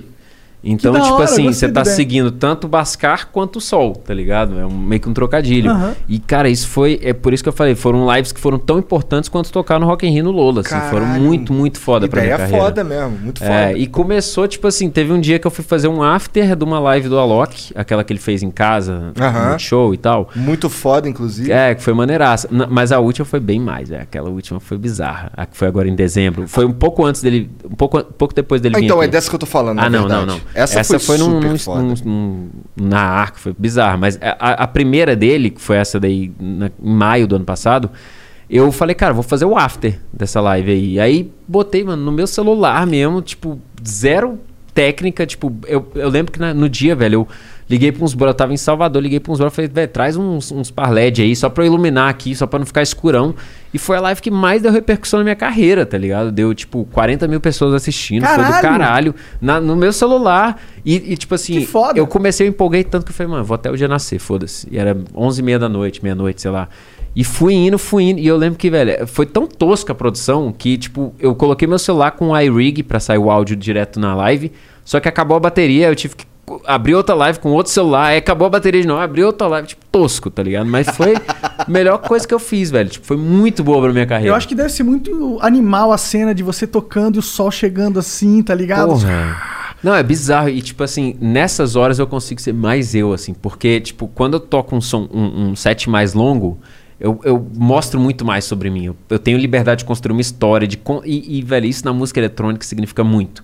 Tipo, os melhores sets que eu já vi na vida foram DJs que os caras começaram com uma música eu falo, que merda de música é essa? Mas no final eu tava chorando, idolatrando o cara, porque ele construiu a história, tá ligado? Então a gente tem muito disso.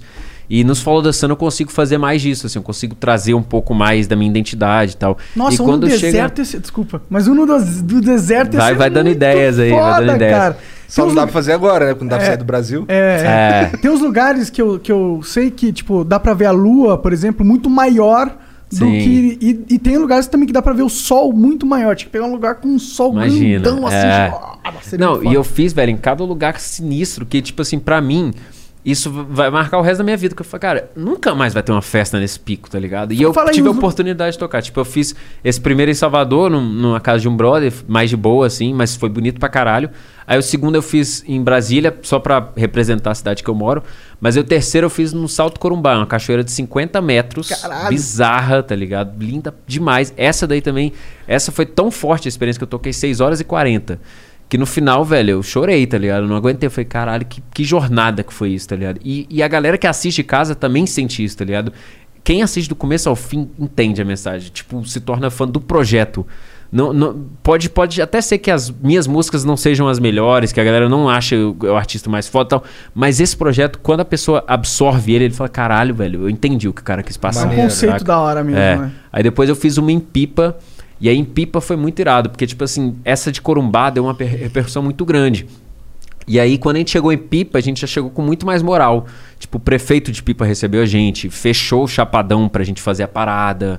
Foi muito mais. A, a- a coisa andou muito mais fácil, assim, foi muito, muito mais tranquilo. Como que é o rolê em Pipa? Qual que é o cenário? Assim? Pipa é Rio Grande do Norte, né? E aí a gente fez um chapadão que é tipo um, velho, um.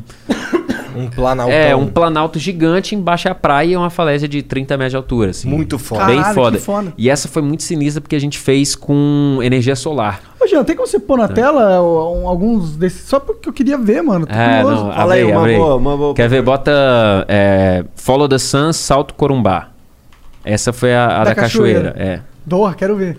Porra, essa foi muito sinistra. Essa foi. Essa que eu comparo ao Rock in Rio. Só não, só não sinceramente. toca Então, porque senão a gente vai. Não, bota um pedaço ó, aí, tira o seis horas som. e meia. É, tira o som. Mas passa lá pro final, que aí mostra de manhã já, ó. Mas durante o dia, ou durante a noite foi assim e tal. Eu já tava trêbado. É, já tava. Aí, ó. caralho. Caralho.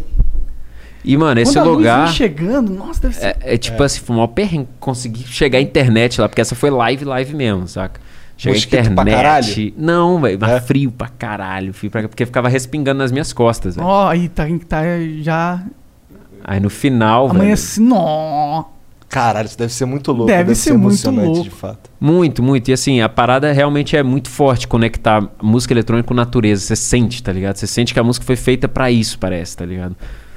Foi, velho, bizarro. Pô, queria poder ouvir também, que merda. O YouTube não deixar a gente passar. Porra. Não é o YouTube, Não, é mas, a One essa RPM daí, que não a- deixa. e aí, a de pipa foi essa com energia solar, foi muito, muito foda também, porque a gente Mostra aí, pô, mostra aí. a gente fez uma estrutura que ela, ao mesmo tempo que ela era uma cenografia, que eram placas assim, fazendo tipo um formato de aranha, ela também era funcional. Então a energia que a gente captou durante o dia lá, usou durante a noite pra fazer a live. Que da hora, mano. Essa, aí, o chapadão é aquele ali. E aí, ó, passa mais pra frente. Aí, tipo assim, aí, ó, tá vendo? Entendi. Todas essas- isso aí era placas solares. Ah. Põe- Põe pra quando vai ficando de manhã, É, cara. mas, mas foi foda porque choveu pra Choveu. caralho. Mano, eu tomei muita chuva nessa daí. Que Aí era? no, no final a gente teve até que pôr uma tenda, assim, porque tava foda. Tava já. É, isso que eu ia te perguntar, não fode com o equipamento? Então, ó, isso aí era os brothers segurando plástico em cima. Ah. Caralho. Não, foi perrengue. Aí era de dia. Essa não, o amanhecer não foi um dos mais bonitos, não, mas foi muito especial também, porque era dia dos pais e eu fiz um back-to-back com meu pai. Ah, que edição. foda, mano. O Ah. que, que é um back-to-back? Que eu não É, sei. os dois Dois tocando DJs junto. tocando junto. Ah, é. entendi, tá bom. Pô, Maneiro. muito É. foda, muito foda mesmo. Bom, e aí esse projeto meio que ressignificou, assim, minha Já carreira. fez Foi muito quantos? foda. Fiz seis.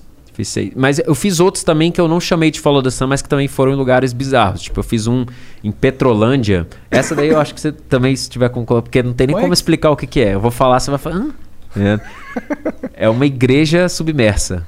E eu gravei um set nessa Muito igreja. louco o rolê, né? Olha. Caralho, como é que tu é o acha nome esses do, do lugar? Petrolândia? Petrolândia. Bota Bascar Petrolândia que vai aparecer aí. Pô, e se essa cerveja Bex é maneira que ela dá uma moral pra esse. pra. pra- Cara, Maconheiros. a Cara- Bex, eu, vou, eu confesso que eu... É, também. Mas, ó, esse é o pico. Caralho! E eu gravei Nossa! dentro dessa igreja. Caralho, animal demais!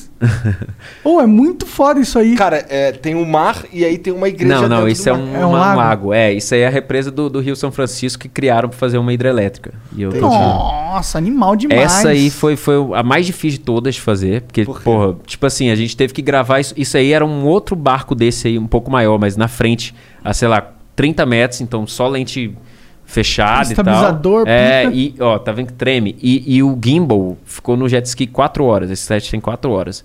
O moleque do gimbal Gui ficou, velho, com as costas fodidas, só indo de um lado pro outro filmando. Pra... E isso aí na frente isso é a câmera do meu celular. Porque um pouco antes de começar o set, a GoPro superaqueceu e não funcionou. Putz, que merda. Eu botei a câmera frontal do meu celular pra filmar. Isso não foi ao vivo, isso foi gravado. Esse foi gravado. Entendi. Mas Ficou esse aí. enjoado de de estar no barco, não? Não, fiquei de boa. Esse aí eu fiquei de boa. Mas esse aí foi também emocionante, assim, pelo perrengue todo que foi, assim, pra conseguir fazer. E os caras lá deixaram tu gravar aí numa Então, boa? a prefeita tava no barco da frente na época. Ah, é? É, tava Caralho. amarradona e tal.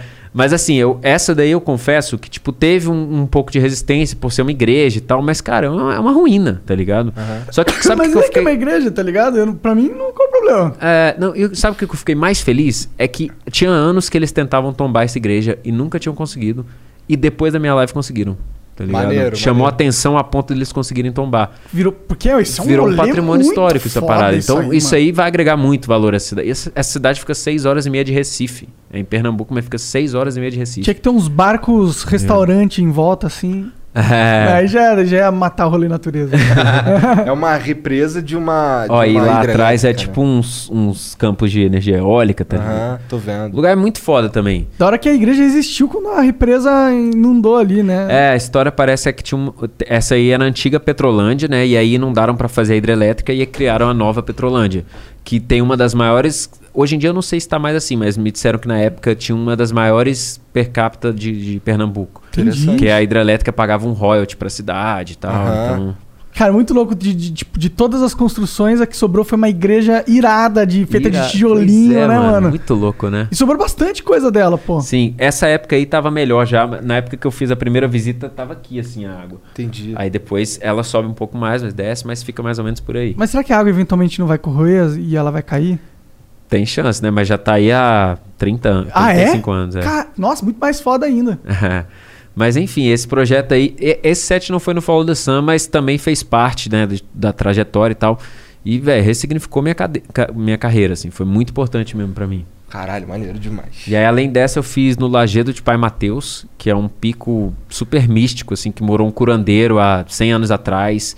E esse foi o pico mais energético que eu já pisei na minha vida, assim. Tipo, Tu, tu, tu é dessa vibe das energias? o eu, eu sou, assim, eu, eu hoje em dia eu sou um pouco mais cético, assim, eu, eu me, me formei como cristão, assim, né, tipo, eu estudei teologia e tal, mas é- é- eu não continuei muito porque eu não me aderi a nenhuma igreja, assim, eu sempre senti que, principalmente pela minha profissão, eu me senti um pouco peixe fora d'água, assim, dentro das igrejas.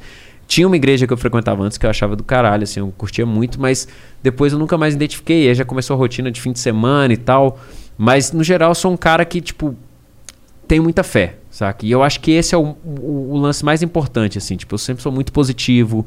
Eu sempre penso que uma força maior tá ajudando a gente mesmo e tal. Eu chamo de Deus, né? E, mas eu não sou um cara que, tipo, super espiritualizado, que tipo, acompanha algum guia espiritual, nem nada Aham. disso, não. Entendi. Saca. Entendi. Mas aí, me conta desse, desse. Por que, que essa energia Cara, desse lugar esse aí? lugar foi. é, é, assim, primeiro porque assim, é, foi muito intensa a experiência inteira. A gente chegou. Esse Lajeado do Pai Mateus também era 5 horas de, de João Pessoa, né? Na Paraíba. Sempre os lugares longeão. É. Bizarro, é. Mas assim, é, também tá. O, o mais legal desse projeto é que tá sendo legal pra mostrar lugares novos pro público. Não, isso é muito foda. Tipo, muita gente falou, eu vou conhecer esse lugar. Pô, eu agora", fiquei com tá muita vontade de dar um rolezinho lá só pra É. ver, mano. E assim, isso tá sendo importante também porque agora várias prefeituras já me procuraram querendo fazer coisa, tá ligado? Porque eles sabem que pode, ser uma repercussão legal. Começar a ter um turismo a mais ali, né? É, então eu, eu vejo que eu também tenho essa missão de disseminar nosso Brasil aí afora. e é legal, é legal fora, né? conhecer esses picos loucos É. e mostra a riqueza que tá Exatamente. escondida no nosso país, né? E aí, esses lugares específicos eu procurei eles porque eu tinha feito a do Chapadão, eu, eu tinha que fazer mais duas no Nordeste. Falei, cara, tem que gravar no Nordeste. Mas eu não, não, não queria ser óbvio, tipo, é uma praia. É uma coisa normal. Então eu procurei lugares diferentes.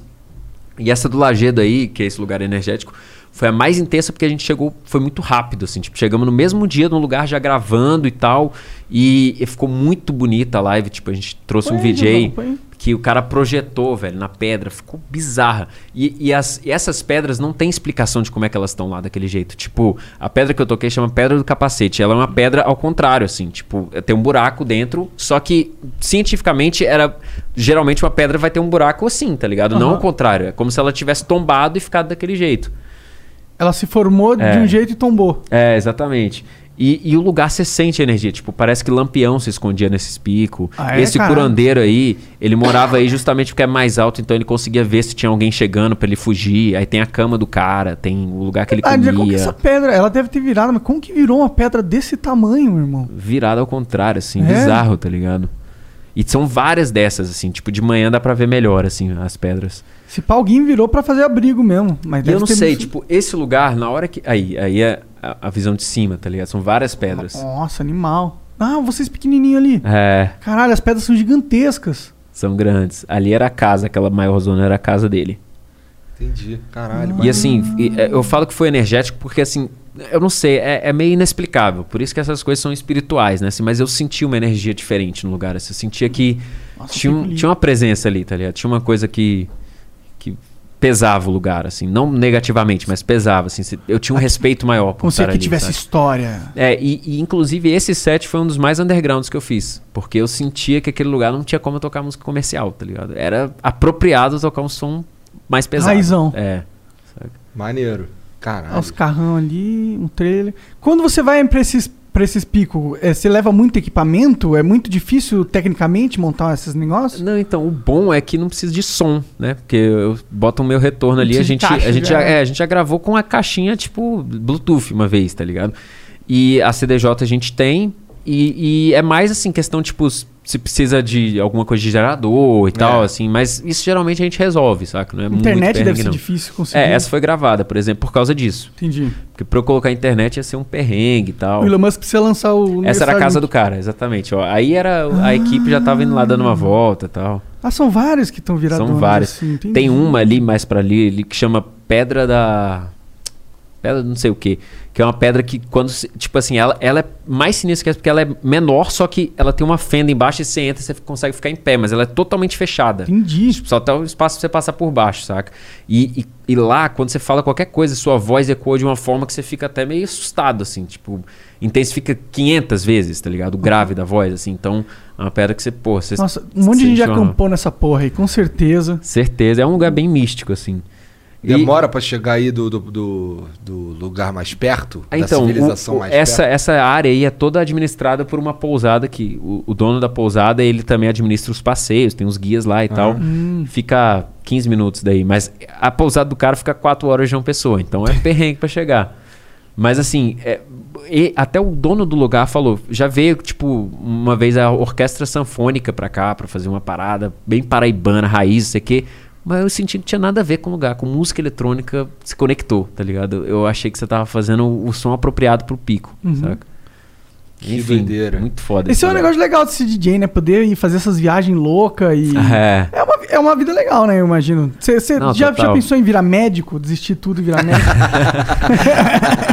Cara, já virei até pintor, né, uma época, assim, É, mas não é, foi por causa é, disso. digo hoje em dia, assim, ah, cansei. Vou fazer muito sucesso, vou embora, vou fazer outra coisa, quero mais desafio.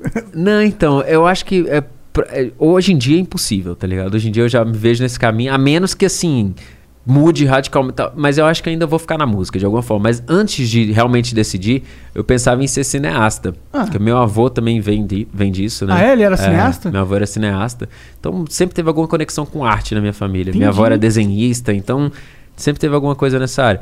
E se não fosse nenhum desses, eu pensei em virar cientista. Eu me cientista amarrava. do quê? Qual- Qualquer um, cientista É, só não, isso com 10 anos de Ah, idade, você sim, achava sim, que você ia virar sim. um, um, Dex, um Dexter, né? É, Dexter. É, é, sim. Inventar uns Laboratório robôzão, tá? Inventar uns bagulhos, né? Tô ligado. É, mas assim, eu, eu sempre fui meio nerd, assim, na infância, assim, de querer fazer uma coisa nerd. O que, que tu curte além de música, assim, de, de- entretenimento, assim? Gosta de é, desenho, filme? Filme você deve curtir, se É, quiser. filme, filme, seriado, eu assisto e tal. Hoje em dia eu tô jogando bastante COD, tô meio viciado. Codeiro. Tá foda. Tem que jogar Codeiro. Dota. Mas você joga Warzone, Já joguei né? Dota algumas vezes, é Warzone, Warzone. Ah, Na- antes eu jogava Dota. Eu e a Loki, inclusive. A gente Ah. era fã de Dota com uns 10, 15 anos atrás. Jogando e no. Warcraft, na época. Da época Lan House, né? É, eu jogava Warcraft pra depois virar Dota, tá Aham, ligado? aham. Eu, eu- eu lembro daquela época que você tinha que colher o ourozinho pra montar as casinhas Então, pra fazer o o... Warcraft, eu, eu tinha uns amigos lá que eu não tinha o computador, então a gente ia pra uma lan house jogar, a gente ia andando, 40 minutos andando na lan house lá, que era mais barata, não sei o quê. E aí ficava jogando e eu vi uns moleques jogando Dota, eu achava aquela porra ali uma heresia, tá ligado? Como assim você não tem que construir Porque nada? nós estamos jogando, porra, Warcraft é isso aqui, cara, tu tá jogando um mod, tá de sacanagem. Aí depois eu comecei a jogar Dota. E aí, fudeu. Fudeu, cara. Você joga até hoje? Jogo, jogo, jogo, jogo. Pô, não, Minha então... mulher não gosta não, sabe amor? É, é isso, exatamente.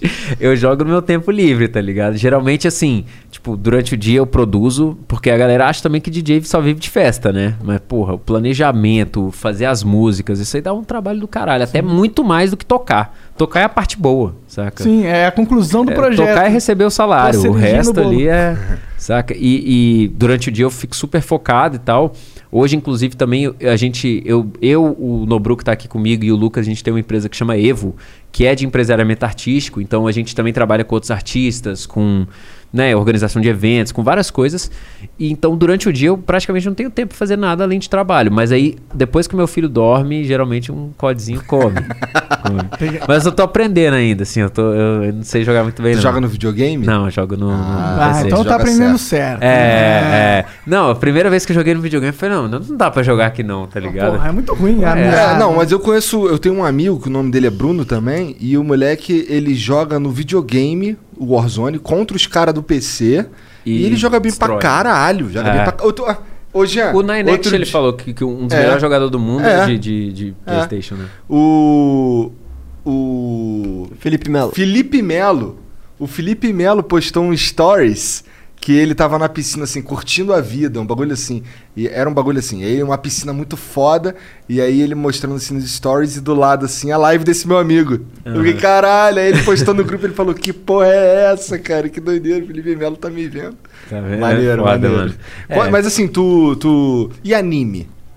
Não, não sou muito fã, não. Já Ah, fui então na, na infância. Levante-se assim. agora. E dos filmes? Na Fala- infância aí, cara, chamou coisa de falou que é coisa de criança. Coisa de moleque, Mas é né, coisa de velho? criança ver Foda. desenho animado, porra. Não, mas várias pessoas já me chamaram, tipo assim, já me. já- tipo, ah, você não assiste Dead Note? Não assiste Death Note é bom, é bom. Não sei o quê. É, porque eu não assisto mesmo, mas eu, eu imagino que não deve ser ruim, não, porque se tem tanta gente me tentando Esse é o meu convencer, tá favorito, ligado? Death Note. É Death Note, né? É, é que isso é bem psicológico e tal. É, tem um, um roteiro, um drama muito, muito bom, muito forte. E diferente do que tá É, não acostumado. é Dragon Ball, não é? uma É, parada não é assim. porradinha, não é, é. não é, não é, Não, não é. a- você sabe qual que é a premissa do Death Note? Não. O cara recebe, ele acha um livro que qualquer nome que ele escrever nesse livro, a pessoa morre no dia seguinte. Caralho. E aí ele tem. Não, esse- não morre no dia seguinte. Mas morre vai no, morrer em breve. Morre no dia seguinte. Assim, na verdade, morre exatamente do jeito e na data que ele quiser. Ele escreve ali, Que porque isso. é um, é um caderno que foi é, jogado na Terra de sacanagem por um deus da morte. Tá. Aí esse deus da morte estava entediado, deixou cair esse caderno aí, esse moleque foi lá, achou. E esse moleque é um gênio, tá ligado? Aham. E ele é o assassino, não? Ele é o assassino, só que aí ele entra numa pira de matar só quem merece. E aí entra naquela parada, porra, quem é que merece morrer? Tá ligado? E aí Aham. por aí vai, aí tem um outro tem um detetive que é muito foda também, muito nerd, fica, fica um gato e rato muito louco. E, e é uma aspira que tu fica, caralho, que doideira. Mas ele escreve o nome que ele quer matar. ele é escreve isso? o nome, ele escreve o, a- a- como o cara vai morrer. Tipo o cara que fala, Bascar, o, Ba- o Bascar vai morrer, ele vai pegar essa garrafa de- Cerveja. de, cerveja, quebrar na mesa e enfiar no pescoço. Ele vai escrever isso aqui, vai colocar a hora e a data de quando isso vai acontecer, e isso vai acontecer. Se Ah, ele não, escrever nada. necessariamente ele que vai fazer a parada. Não, Não. ele não faz, as coisas acontecem e o cara Ah, morre, tá ligado? Entendi. Caralho. Ele- O cara mesmo se mata, entendeu? É, se ele colocar. Se ele, não, se ele não colocar o motivo, quer dizer, se ele não escrever como o cara morre e nem a data, se ele não colocar a data, acho que é 24 horas, É. e se ele não colocar o motivo, o cara morre de, do coração.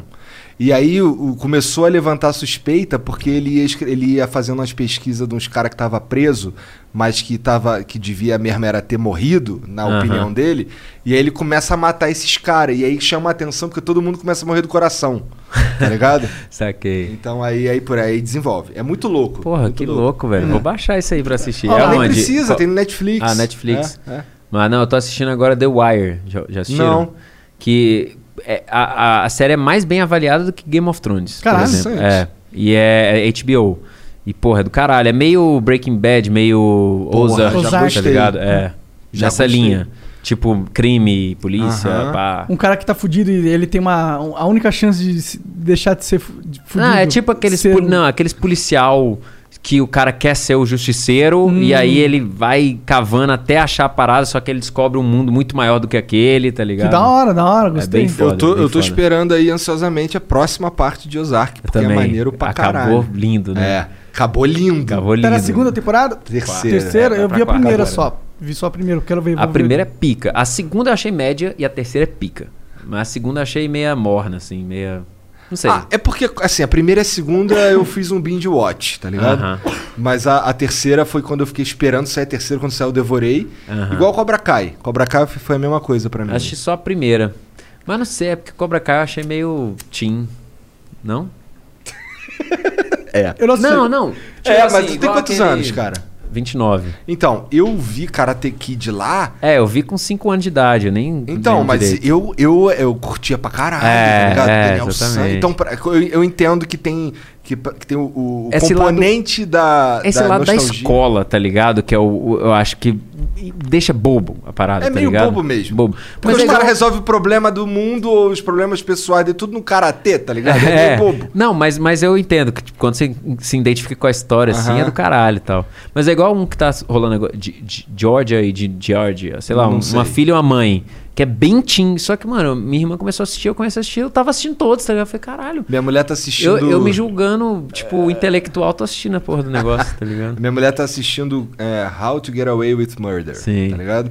Esse, e eu assisto de vez em quando quando eu tô de sacanagem com ela ali, e é maneiro. O bom é que ele é, tipo, episódio por episódio, né? Não é, tipo, sequencial. Não, na total, real, né? ele é sequencial total. É total? É. Não, mas é caso a caso, não é? Cara, Resolve? mais ou menos. Mais ou menos. Tem, umas, tem um fio central em tudo, tá ligado? Sim. E que é porque quem escreve isso daí é a mesma mulher que escreve o Grey's Anatomy. Ah, saquei. Tá ligado? É, no final tudo se, se junta, É. mas às vezes um episódio você consegue É, entender por é, si só. né? Sim, sim, sim, Entendi. sim. Dá pra você cair de paraquedas, assistir um episódio e curtir. Aham, tá entendi. ligado? E filme, o que, que tu curte? Cara, eu já fui muito vidrado. Eu, antes eu assistia bem mais, eu confesso, assim. Hoje eu tô mais na série, assim. Mas eu já fui muito vidrado no Tarantino. Assisti quase todos dele. Eu, eu curto muito quando tem plot twist, tá ligado? Os filmes que, que me surpreendem, assim. Aham. Tipo, eh, geralmente, inclusive, quando eu, eu chega um ponto do filme que eu sei o que vai acontecer, eu já fico tipo, porra, Cara, mano, eu sei o que vai acontecer. Perdi uma hora do meu tempo, tá ligado? Eu gosto muito de ser surpreendido, assim. E Isso serve, inclusive, pra música também. Tipo, agora, principalmente como eu tô trabalhando numa gravadora, eu, eu acabo tendo que escutar muita música, assim, tipo, pra né, ver que, que tá cabendo e não. E quando eu escuto uma coisa óbvia, eu falo, ah, velho, mais do mesmo, tá ligado? E quando qualquer coisa me surpreende, eu fico tipo, porra, esse cara é um gênio. Ainda bem que alguém fez isso. Então eu sou muito do cara que não gosta do óbvio, saca? Entendi, gosta entendi. de coisa diferente. Qual assim. foi um filme que você achou que saiu do óbvio assim pra Os caralho? Infiltrados é um dos Esse melhores é um filmes dos da minha vida, filmes. tá ligado? Esse filme é foda. Os Infiltrados, Inter- Interestelar, eu curti demais. Interestelar é Foda. animal mesmo. É. mesmo. Tipo, os filmes que você. Até o final você não sabe o que vai acontecer, tá ligado? Sim, Você sim. ainda fica tipo, porra. Aquele lá do. do, do- da, é, da memória, dos sonhos, né? Qual que é o nome? Porra. Inception. Esse é louco Inception, também. Inception, É. Esse aí tem que ter cabeça pra entender também. Viu viu? o Tenet? Tenet. Não. Tenet. É novo. É. Do. Do cara. Eu esqueci o nome do filho da puta, como é que pode? Do mesmo cara que dirigiu A Origem, tá ligado? Sim. É. Tem o Leonardo DiCaprio? Não lembro agora. Mas eu vi. E é um filme. É assim, a premissa do filme é a seguinte: inventaram uma tecnologia que faz com que o tempo é, ande, de, ande para trás. Então, mais ou menos assim, você reverte o, o- a vibração de uma pessoa, de, um- de um- de uma coisa. Sim. Então, assim, o que que acontece? É, tem uma, para você entender, tem uma hora que o cara entra numa máquina, que é a que reverte, que da tecnologia, e aí tudo que ele faz, quer dizer, tudo ele tá fazendo as coisas aqui, mas a- ele tá vendo do outro lado as pessoas que não estão revertidas agindo como se fosse ao contrário, tá Aham. ligado? Tem um, e aí é uma pira, uma conspiração, uns bagulho sinistro assim que tu Sim. Que tu fica, caralho, que doideira. Porque assim, o cara ele precisava voltar, ele precisava resolver um problema, conseguir um documento lá. E aí Aí tem uma volta pra. tem pra- uma hora que ele entra que assim no bagulho, aí tem que usar um bagulho pra respirar, porque o ar não tá reverso, tá ligado? Que doideira. É uma doideira, é uma doideira. Tem uma hora que o Meio Donnie Darko, efeito luta, borboleta. ele luta com ele mesmo. Só que assim, a luta é um cara no tempo normal contra um cara que tá revertido. E assim, é uma cena bizarra, tá ligado? Caralho, foda. Muito louco. Esse, esse é difícil de entender também. O que que tá acontecendo aqui, tá Sim. ligado? É meio bizarro. Meio Dark, né? Meio. É, Uhum. é, é. que o vô é, o pai. É, e aí o. O Dark é mindfuck total, né? Nossa. Que isso? Ô, tem mais uma cerveja aí? Tem aí, pô. Eu pego aqui. no- Pô, tu citou Donnie Darko, aí eu gostei. Donnie Darko é louco. Donnie também. Darko, efeito borboleta. Esses dias eu assisti alguns mais, mais droga, assim, mais tipo. É, Hacking para um Sonho. Já assistiram? Não. Cara, eu tô muito fraco de Pica, filme também pica, ultimamente. Pica, pica. Hacking para um Sonho e. É, trans, transpo, Transpotting. Muito louco também. Quer que eu abra aí pra você? Tu não consegue. Ah, tu não vai foder a mesa. Não, não vai, tá. Ó, vamos ver. o- Hum, já vi isso antes. Vai usar o isqueiro, vai usar o isqueiro pra inaugurar aí. Eita. Porra, essa vez deu boa. Aí sim, moleque. Mas é isso, eu não sou um cara que vive só na música, não, tá ligado? Curto outras coisas também. Eu lembro que o Donnie Darko eu vi e depois eu fui pesquisar na internet.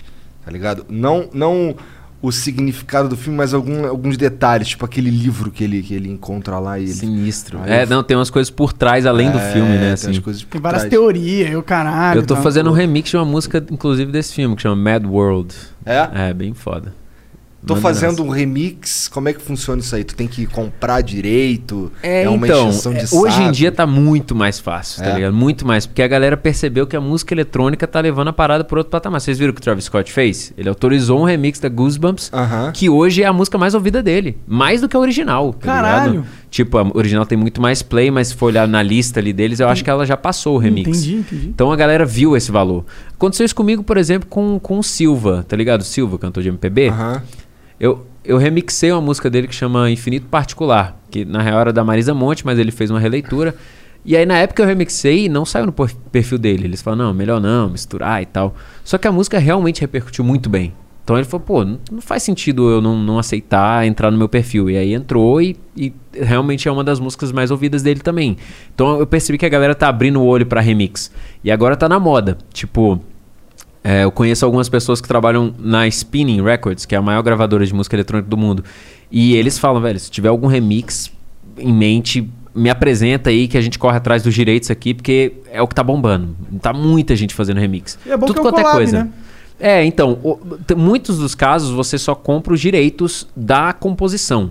Porque, só explicando assim p- pra vocês melhor, porque a música ela é feita do fonograma e do autoral. O fonograma é o produto, é o físico, é tipo assim, a música é essa aqui.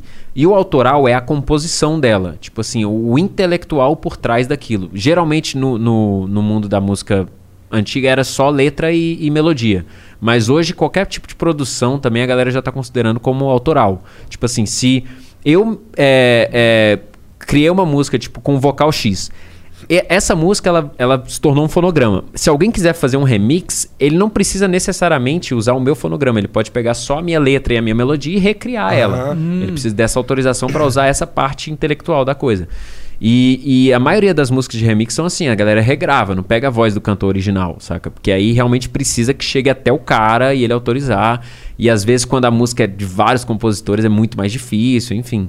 Mas a- a- esse caminho tá muito mais aberto hoje em dia pro mercado de música eletrônica. E aí a galera tem explorado Maneiro isso bem. demais. Ah, Tô mas- fazendo também de Audioslave. É? Fazendo a Be, Be, Be Yourself.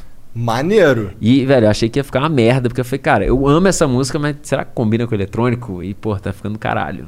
Tá ficando do caralho, já tô correndo atrás dos Qual, direitos qual que é o aí. desafio de, de, de pegar uma música que não é do ele- eletrônico e transformar em eletrônico? O que, que você tem que fazer pra encaixar? Eu acho que o primeiro ponto é não. É, tipo, porque isso é muito delicado, mas é não. É, como é que. Qual é a palavra? É tipo assim, não escandalizar os fãs da música original, tá ligado? Você tem que fazer uma coisa que respeite os fãs da música original. Então, tipo assim, se você pegar uma coisa. Vou dar um exemplo assim, só pra ficar mais claro. Se você pegar um rock e tentar fazer em sertanejo, pode ser que muita gente vai falar que merda é essa, tá ligado? Então, o primeiro desafio é você tentar fazer uma música que não escandalize a original, tá ligado? Que a galera aceite bem como um remix. E isso já é um desafio do caralho. Muita gente, mesmo assim, vai falar mal, mas se ficar massa, ficar bem feita, a galera vai, porra, elogiar, vai achar maneiro ter feito uma releitura e tal. E eu acho que o segundo desafio é realmente essa parte da autorização, assim. Porque muitas músicas, tipo, eu lembro que. Hoje eu sou assinado com a Som Livre, né? E eu lembro que muitas músicas eu, eu chegava pra eles, sugeri e tal, mas eles falavam, não tenta, nem, nem tenta Michael Jackson, nem tenta Beatles, porque esses aí eles não vão autorizar, tá ligado? Esquece, esquece. Tipo, qualquer remix que tiver aí de Beatles, pode saber que é bootleg, tá Entendi. ligado? Que é um remix não oficial, Sim. saca? Não oficial e É. por isso não pode ser comercializado. É, diante, perante a lei não, mas muita gente mesmo assim Mas sobe nas plataformas, é. Entendi. Tem, entendi. tem a galera que usa até umas, tipo, umas, umas gravadoras fantasmas pra fazer isso, tá ligado? Cria a gravadora, sobe e aí deixa lá a música rodando e vai monetizando. No dia que der merda, deu merda pra gravadora, mas, tipo, o nome do cara é. Tá, ligado? Já pensou, já pegou uma música clássica, tipo um Beethoven, e transformou em eletrônica? Não, então, e Beethoven eu vou te falar que acho que é mais fácil, porque parece que tem coisa do Beethoven que já é direito público, né? Ah, sim, isso. Tipo, é, o é, foi Alok por isso usou, que eu, inclusive, inclusive. pensei nisso, porque esses caras já morreram há muito tempo, então... É, para até eu não, não posso estar falando besteira, mas tem uma regra que depois de tantos anos se torna de, é, patrimônio público, né? É. Oh, reza a lenda que oh, oh, a Disney faz pequenas alterações no Mickey quando tá perto de vencer esse bagulho aí pra poder manter. Tá ligado? Pode ser. Reza a lenda, não sei. Pode ser, mas o Alok fez uma do, do Beethoven, que chama Sinfonia, a música. Mas não sei, eu. É porque eu nunca, nun- nunca tentei, pra falar a verdade. Você me deu uma sugestão aí, talvez pode ser que colhe. É, que é, porque, tipo, é to- o universo totalmente diferentes, né? Sim. Mas, tipo assim, por exemplo, eu lembro que você falou da, da Abraço Forte com Hungria. Hoje eu tô muito mais seletivo aonde eu tô indo, tá ligado? Com os remixes, com as colaborações e tal, porque eu sei que esse caminho que eu tô levando é muito criterioso. Tipo, se eu quiser realmente ter respeito na música eletrônica, eu tenho que tomar certos cuidados. Eu não posso cruzar algumas fronteiras que podem fazer mal pra minha credibilidade, tá ligado? Então, eu, eu, por exemplo, assim, não me vejo fazendo uma música com um cantor de sertanejo, saca? E, e isso é uma coisa que na cabeça do músico sempre passa, tá ligado? Tipo, porra, tipo assim. Não, eu não vou nem falar isso porque pode ser que eu, que eu, eu né, Faça é, mas tipo assim, se o Barões me chamar pra fazer uma música, tá ligado? Porra, é o número um do Brasil hoje de play, não sei o que. É foda, é tentador, tá ligado? Você fala, É, porque vai caralho, ser um hit porra, foda. é, pode bombar. Mas ao mesmo tempo pode me queimar muito com tudo que eu construí ao longo desse tempo, tentando mostrar o meu lado Tu eletrônico. vai passar o contato do Alok, né? Eu acho que já pode até estar rolando, não sei. Quem sabe aí, né? Olha aí, Não, Spoilers. Não, não, não, não, não, não, calma. Fizeram uma. Não, porque eu vi que ele fez um remix, eu acho, do, É? do Barões que to... Ele até sei, tocou no, no. BBB e Ah, tal. É. ah, foi isso que ele tocou no BBB. Foi, foi. Ele mas, tem- mas ele direto faz, né? Ele vai soltar agora com o Matheus Cauã, sexta-feira. Então ele não tá nem aí. É, mas é, é. o caminho dele. É, tá ligado? sim, claro. O, o Vintage eu tenho certeza que não faria, tá É, ligado? com certeza também. Saca? Vocês são, assim, esse, esse mundo aí do- dos produtores. Do, vocês, você é um produtor ou um DJ ou os dois? Sou os dois. É? Sou os dois, é. Tá. Então, assim, é, o Vintage também. né? Também. Vou mijar rapidinho. Então, é, essa galera aí, os brasileiros, Sim. são tem, tem tretinha, são unidos? Como é que é? Como é que é a relação Então, de vocês? a treta maior não é nem entre os artistas, velho. É entre os, o- as agências e os, os managers, tá ligado? Aham. Tipo assim, é- existe uma briga de ego que a galera às vezes quer competir. É o mercado competitivo mesmo. Em qualquer área tem isso, de tentar rebaixar um pra subir o outro. Enfim, comparar quem tá melhor, não sei o quê. E isso às vezes traz uma certa intriguinha. Mas, tipo assim, vou dar um exemplo. Os meus maiores concorrentes, se for falar assim, são os meus melhores amigos, tá ligado? Que, que Então eu mais me aproximo. Tipo assim, a- o, o contratante, pode ser que na cabeça dele ele pense em contratar ou eu, ou Dub Dogs, ou Lil, ou Kush, dando um exemplo. Esses caras são meus brother de farra, de tudo, tá ligado? São muito amigos meus. Então, tipo, pra gente não existe isso, tá ligado? A gente acha que tá todo mundo puxando a bandeira da música eletrônica, quer que a parada cresça como um todo, sem pensar em derrubar um ao outro, saca? A gente não tem disso. Já deve ter aconte- acontecido tretas, mas até inclusive a do Alok com o Vintage nunca foi treta dos dois, nunca. tá? Isso foi o público, o público que criou, tipo, preferindo um do que o outro, Não, nem mas nunca sabia existiu. que, que, que tinha alguma fa, algum, alguma, alguma treta entre os dois. Não sabia, É, não, não, novidade. entre pra os dois, zero, tá ligado? Eles se dão super bem, tem música juntos, tem. Soltaram uma música no passado juntos e vão soltar outra esse ano. Foda que já demais. tá pronta. E tipo assim. Eu tava querendo juntar os dois aqui no, no, no- pra gente fazer um flow nós, com, com eles aí, ser tá ligado? pica, hein? É, o problema é que o Alok mudou a porra do telefone, eu não consigo falar com ele. Mas, pô, é. Eu sei que mudou, porque assim, ele, o, o Alok veio falar comigo em 2018, talvez, eu não lembro direito quando foi. Ele mandou uma mensagem que a gente tava tentando falar com ele pra ele participar aqui. Eu não sei como ele conseguiu meu número.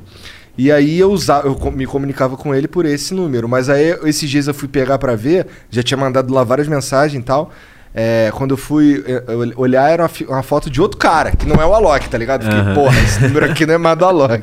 É, não, às vezes eu acho que ele deve ter que trocar, assim, né? Ou ele botou de... uma foto de um cara aleatório pra ninguém encher o saco. Pra dar um também. miguezão, né? Os caras fazem muito isso, né? Eu tirei a foto do meu. Eu É? tirei a foto, tirei meu nome. Tem como você, tipo, fazer com que a foto só apareça pra quem tá salvo na sua lista É, de quem contatos. você salva, É, exatamente. é. Eu faço isso. Exato, é aí. Eu faço isso. Tá Só pra quem ter eu a salvo foto fica. e. É, exato. É Mas a é, essa parada do- de rixa, assim, tipo, eu, pelo menos, eu, eu realmente me vejo como um cara meio que democrático dentro do mercado. Tipo assim, eu não tenho inimigos mesmo, zero total. Tipo, tem lugares que pode ter que tenha gente que não se curta e tal, mas eu não sei de verdade. Mas eu acho que a cena tinha que crescer como um todo. Então eu sou super defensivo de, de a gente se unir, de não ter essa concorrência, de, saca, todo mundo lutar pelo mercado em si. Porque eu falei que a música tá mainstream, mas a gente tem- ainda tem um longo caminho a percorrer, tá ligado? E essa coisa vai andar muito mais rápido se todo mundo estiver unido. Aham. Então, eu sou um cara que levanta a bandeira da música eletrônica, tá ligado? Sem concorrência, Co- sem é derrubar que- alguém ou não. Como é que é visto aí entre, entre vocês o lance de, de colaborar um com o outro? Então, é- é, por exemplo, esses caras que eu falei que são concorrentes, Aham. o Dub Dogs eu já tenho umas quatro músicas com eles. Inclusive, a música que mais bombou ano passado, minha e deles, é uma collab, tá ligado? Tanto pra eles quanto pra mim. E a gente, pô, super unido, já tem umas três outras prontas aí pra soltar. Inclusive, semana que vem, já, já falando aí, Maneiro. pra fazer pro- minha própria Manda, propaganda, né? manda. Cara, fica Semana que vem, dia 26, lançamento novo com Dub Dogs, na controvérsia, chama 100 Degrees. É, e todos esses outros a gente tá meio que ensaiando. O Kush nunca saiu nada assim, a gente já tentou uma vez ou outra, mas nunca saiu. O Lil tem uma já que a gente tá fazendo, mas tipo, é, sempre tenta, a gente sempre tenta colaborar, É. porque a gente sabe que é bom, tá ligado? Junta a força de dois Com artistas, certeza. né? E o público cobra muito disso, assim, saca? Tipo, eles, eles veem um artista que eles gostam e já falam, porra, podia fazer música com esse cara, não sei o quê. E sempre como tem é que muita funciona sugestão. essa porra? Cada um faz um pouquinho? É. Tipo, eu faço uma parte, aí tu faz a próxima parte, É. e aí eu faço a que vem depois? Depende, às vezes, por exemplo, é, vou dar um exemplo da. tem- essa, essa que eu falei com o Dub Dogs, a gente fez junto no estúdio mesmo. E engraçado que essa música chama Infinity. A gente fez ela quatro anos atrás, cinco anos atrás. Foi a primeira música que a gente fez. Eu, eu como Bascara, assim, eu fui fazer uma música com os caras, sentou no junto, fez junto. Soltamos ela free download na época, tipo, que era um bootleg. E aí, tipo, não deu muita repercussão. Aí, ano passado, ano retrasado, a Spinning Records, essa gravadora, viu a música. Falou, mano, como que vocês não soltaram isso oficial? E aí eles, ach... eles, a gente tinha visto já também, mas eles viram que tinha uma página do YouTube que tinha o pá da música e tava com 150 milhões de play já. Caralho! Tá ligado? A gente falou, mano, é realmente, vamos fazer isso aí oficial. Aí lançamos ano passado e a música foi super bem já, tá indo super bem e tal. Teve um retrabalho nela ou só soltou do jeito que tava? Praticamente nada, velho. Mudamos uma coisa ou outra. É isso que é foda, né? Música temporal, mano. A gente Que fez cinco foda. anos atrás e ainda tá atual, saca? É, Muito porque foda. quando o produto é bom, Ah. né? E música, é esse- isso que é legal da música, inclusive. É uma parada que, porra, Sim. pode durar muito tempo. Eu É, ainda curto Infected Mushrooms, tá ligado? Porra, é do caralho. É. Infected é foda. A gente ainda o fala de Infected foi um dos meus heróis da infância. Foi. Eles não são de lá também, Israel, não São, sei o que, são, são. né? São. É. Eu lembro que eu fazia umas festinhas com uns amigos e a gente gostava de ouvir I Wish, mas o I remix Wish era do, hino. Mas o remix do Descase era mais foda. Era, o Descase que era foda. É. E Cities of the Future, Sim. várias paradas, várias paradas. Cara, inclusive, eu lembro que o primeiro set que eu fui fazer na vida, eu e a Loki, a gente começou a aprender e tal. Eu- foi o seguinte, primeira vez que a gente começou a tocar foi só na casa dos brother. Aí, minha mãe falou, ó, tem uma festa pra vocês tocarem, aniversário de uma amiga minha, pra vocês irem lá e tal. Só toca umas três, quatro músicas e tá bom, só pra vocês sentirem como é que é. E eu lembro que, velho, o Alok fez um monte de merda no dia. Tipo assim, ele botou a música vai aí... ligar de novo. Aí errou. aí ele errou. Aí ele já ficou puto que ele errou.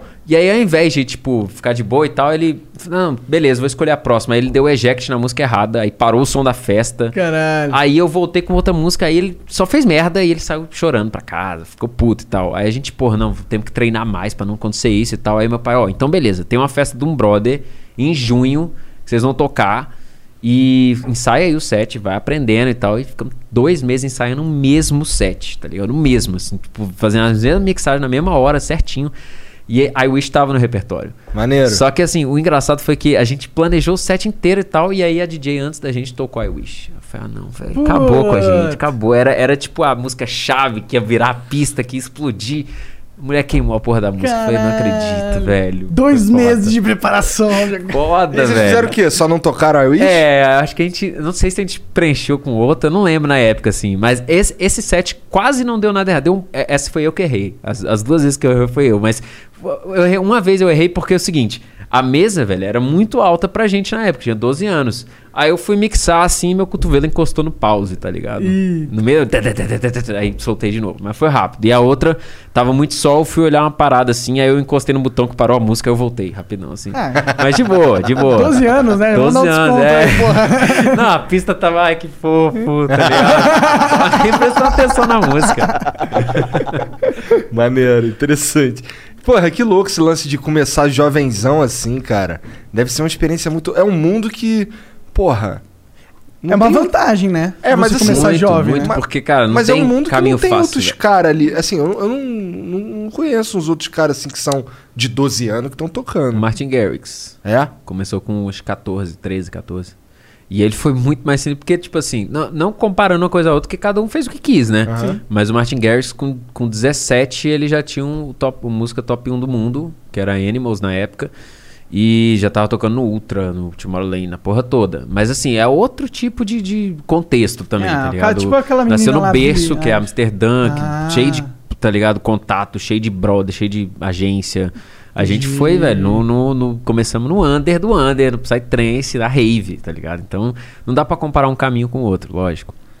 Mas com louco. certeza isso é uma vantagem muito sinistra, porque eu os vejo que a minha música algo- de hoje é muito melhor que a minha música de três anos atrás. Então a gente evolui, saca? É, é- é constante evolução. É, e não- tu começou cedão, É, Evoluiu consequentemente. É. né? E normalmente, nos melhores de algo, é, são aqueles caras que começaram lá quando era criança, tá ligado? Você tá Sim. vendo aquela série de xadrez, Queen's Gambit. Sim. E aí mostra que, tipo, os molequinhos jogando xadrez. É. E a maioria dos caras na vida real, que hoje são os maiores do mundo, começaram jogando Novinho. novinho. Então eu acho que tem uma vantagem muito grande de você, pô, você a se achar, se encontrar cedo, né? Total. E assim, a gente, eu e a Loki, a gente passou por todas as fases, né, assim, da cena. Tipo, nessa época do Psytrance, eu lembro que era normal você chegar no, no aeroporto e, tipo assim, ah, o transfer é daqui a seis horas. Fica aí esperando, tá ligado?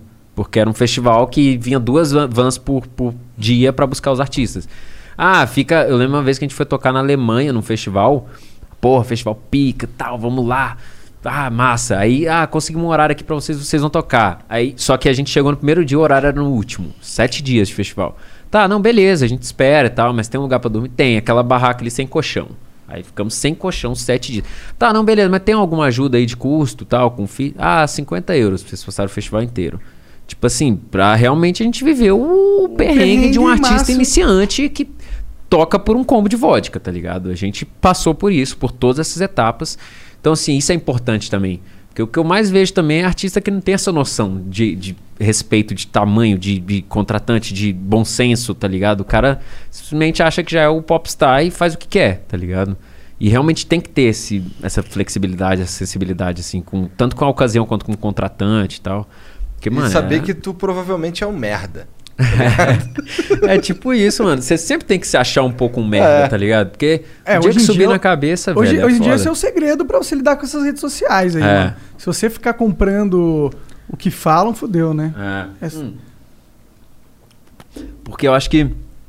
Não sei, na minha visão, assim, tudo que, que a gente passa ao longo dessas dificuldades aí engrandece o nosso trabalho. Com certeza. Então, não é a mesma coisa de um cara que nasceu já num berço de ouro, que já toca nos melhores eventos desde cedo. Tipo, é bom você passar por um perrengue. Porque o dia que acontecer de novo por alguma ocasião, você sabe o que, que, que- o que, que aquilo significa. aquilo, é, né? exatamente. Até internamente, né? É. Que é mais difícil. É, Sim. os fortes são forjados na dificuldade. É, Monarquia agora. Monarcou, Caralho, vou total. até dar uma mijada depois dela. É, peraí, vamos abrir pra galera então é, Vamos. as perguntas? Aí a gente dá uma pausinha Então tá, mijar. então ó, três minutinhos aí de microfone mudo, eu vou contar até três. Um, dois, três. Desmontou já? Aham, tá Cadê o. Cadê o. eu Sempre falo três, dois. Fico esperando um. É, porque o 1, às vezes eu falo no momento que eu aperto, às vezes sai eu falando um. Então eu deixo você contar na sua cabeça. Tá. Beleza. Vamos lá. O Di Goleira mandou aqui, ó. Admiro demais tua capacidade de ler a pista e entregar o melhor resultado. Shows inesquecíveis. Em especial o último Magic Island em Santa Catarina, que você chegou às 5 horas depois do Rock in Rio e tocou do lado da sua mãe. Foi demais. Manda um beijo pra minha namorada Flávia. O meu infinito particular. Ô, beijo, Flávia. Pois é, esse dia aí foi intenso, porque essa semana, inclusive, eu tinha sido chamado pelo canal Bis pra entrevistar os artistas. Eu entrevistei, inclusive, o Infected Mushroom, Maneiro. tocando lá no, no, no, no Rock in Rio. Maneiro. E aí, cara, essa festa já tinha sido fechada quando surgiu o convite. Não tinha como eu cancelar. Eu falei, cara, vou ter que dar um jeito, tá ligado? E aí era pra eu tocar três da manhã. Eu peguei. Nesse dia foi a primeira vez que eu andei de, eu, eu andei de jato sozinho, só pra cumprir com a data, tá ligado? Eu sozinho lá dentro do avião. Assim, falei, caralho, velho, isso não sei quando isso vai acontecer de novo. E cheguei acho que 5 h 15 da manhã na parada, um monte- de gente já puta que eu não tinha chegado antes e tal. Mas, porra, pelo menos o cara aí tava, É, curtiu. curtiu pra caralho, não parece que que tá tanto, não, é. É. Você tem medo de avião também, igual teu irmão, não? Não, zero, Zero. zero. Você pega de vez em quando emprestado jatinho? Não, então, pior que não. Porque, tipo assim, na real, só o combustível do jato é caro pra caralho. Sim, então, assim, ah, faz aí preço de custo. Preço de custo é metade do meu cachê, tá ligado? Então não vale a pena. Entendi, saca? entendi. Tipo, só quando realmente precisa. Aí a gente usa. Pode crer, legal ter, né? É, é, é. É. Mas o do Alok eu nunca peguei. Não, Só não. quando eu tava com ele. Tipo, a Entendi. gente ia fazer algum show, eu fui pegar carona, mas nunca peguei. Eu sempre ia por conta própria. Pode crer. É. O Rizk mandou aqui, ó. Salve Bascar, é bom demais ver gente da cena eletrônica cada vez mais aparecendo no Flow e em outros podcasts, pra trocar ideia. Valeu demais pela conversa. Saudades de uma festinha braba contigo. Lembranças eternas de um B3B. O que, que é B3B? É Back Three Back, né? São três Ah, artistas São três, juntos. cara. Tá, de um B3B com Lil e Devoshka No Green Win- Valley. É, no Winter Festival da Green Valley. Isso aí. Porra, esse dia foi pica, mano. Esse dia foi muito foda, porque a gente fez os sets separados e depois fizemos o back-to-back. E, pô, foi intenso. E assim, o Lil ainda, meu parceiraço, a gente já tocou junto várias vezes, mas a Devotica não é exatamente o som que a gente toca. Então eu falei, mano, isso vai dar merda, tá ligado? Porque assim, o back-to-back tem que ser alguém que você se identifica, tá ligado? Não pode ser um cara aleatório. Ah, só porque o cara é um artista foda. Tipo assim, até, por exemplo. Não, o Alok Vintage daria super certo, na real, porque o Alok também tem esse lado. Mas, sei lá, vou dar um exemplo. Um, um cara do techno sinistro com a Alok, saca? Um cara, tipo, não- tem hora que não bate, saca? Tem, tem que ser pelo menos um. Ou se você quiser trazer uma- um choque de realidade mesmo, aí beleza. Mas geralmente eu gosto de tocar com gente que tem muito a ver. E aí eu fiquei com medo, falei, cara, The Vodka é bem mais pesado que o nosso som e tal, mas, velho, fluiu muito bem, Ah, que velho. foda. Muito, muito bem. Foi do Maneiro. caralho. O LSMR mandou aqui uma propaganda. Opa. salve, salve família. Bascar, sou fã demais. Vim pra Itália fazer meu, meu MBA, mas no primeiro lockdown resolvi seguir o sonho de produzir. Queria pedir ajuda da família Flow pra me seguir no Spotify e dar like na música que lancei hoje, Shiver. Ajuda demais na divulgação. Segue lá. É LSMR. Então missão aí, ó. Geral que tiver no Spotify curte uma música eletrônica, ó.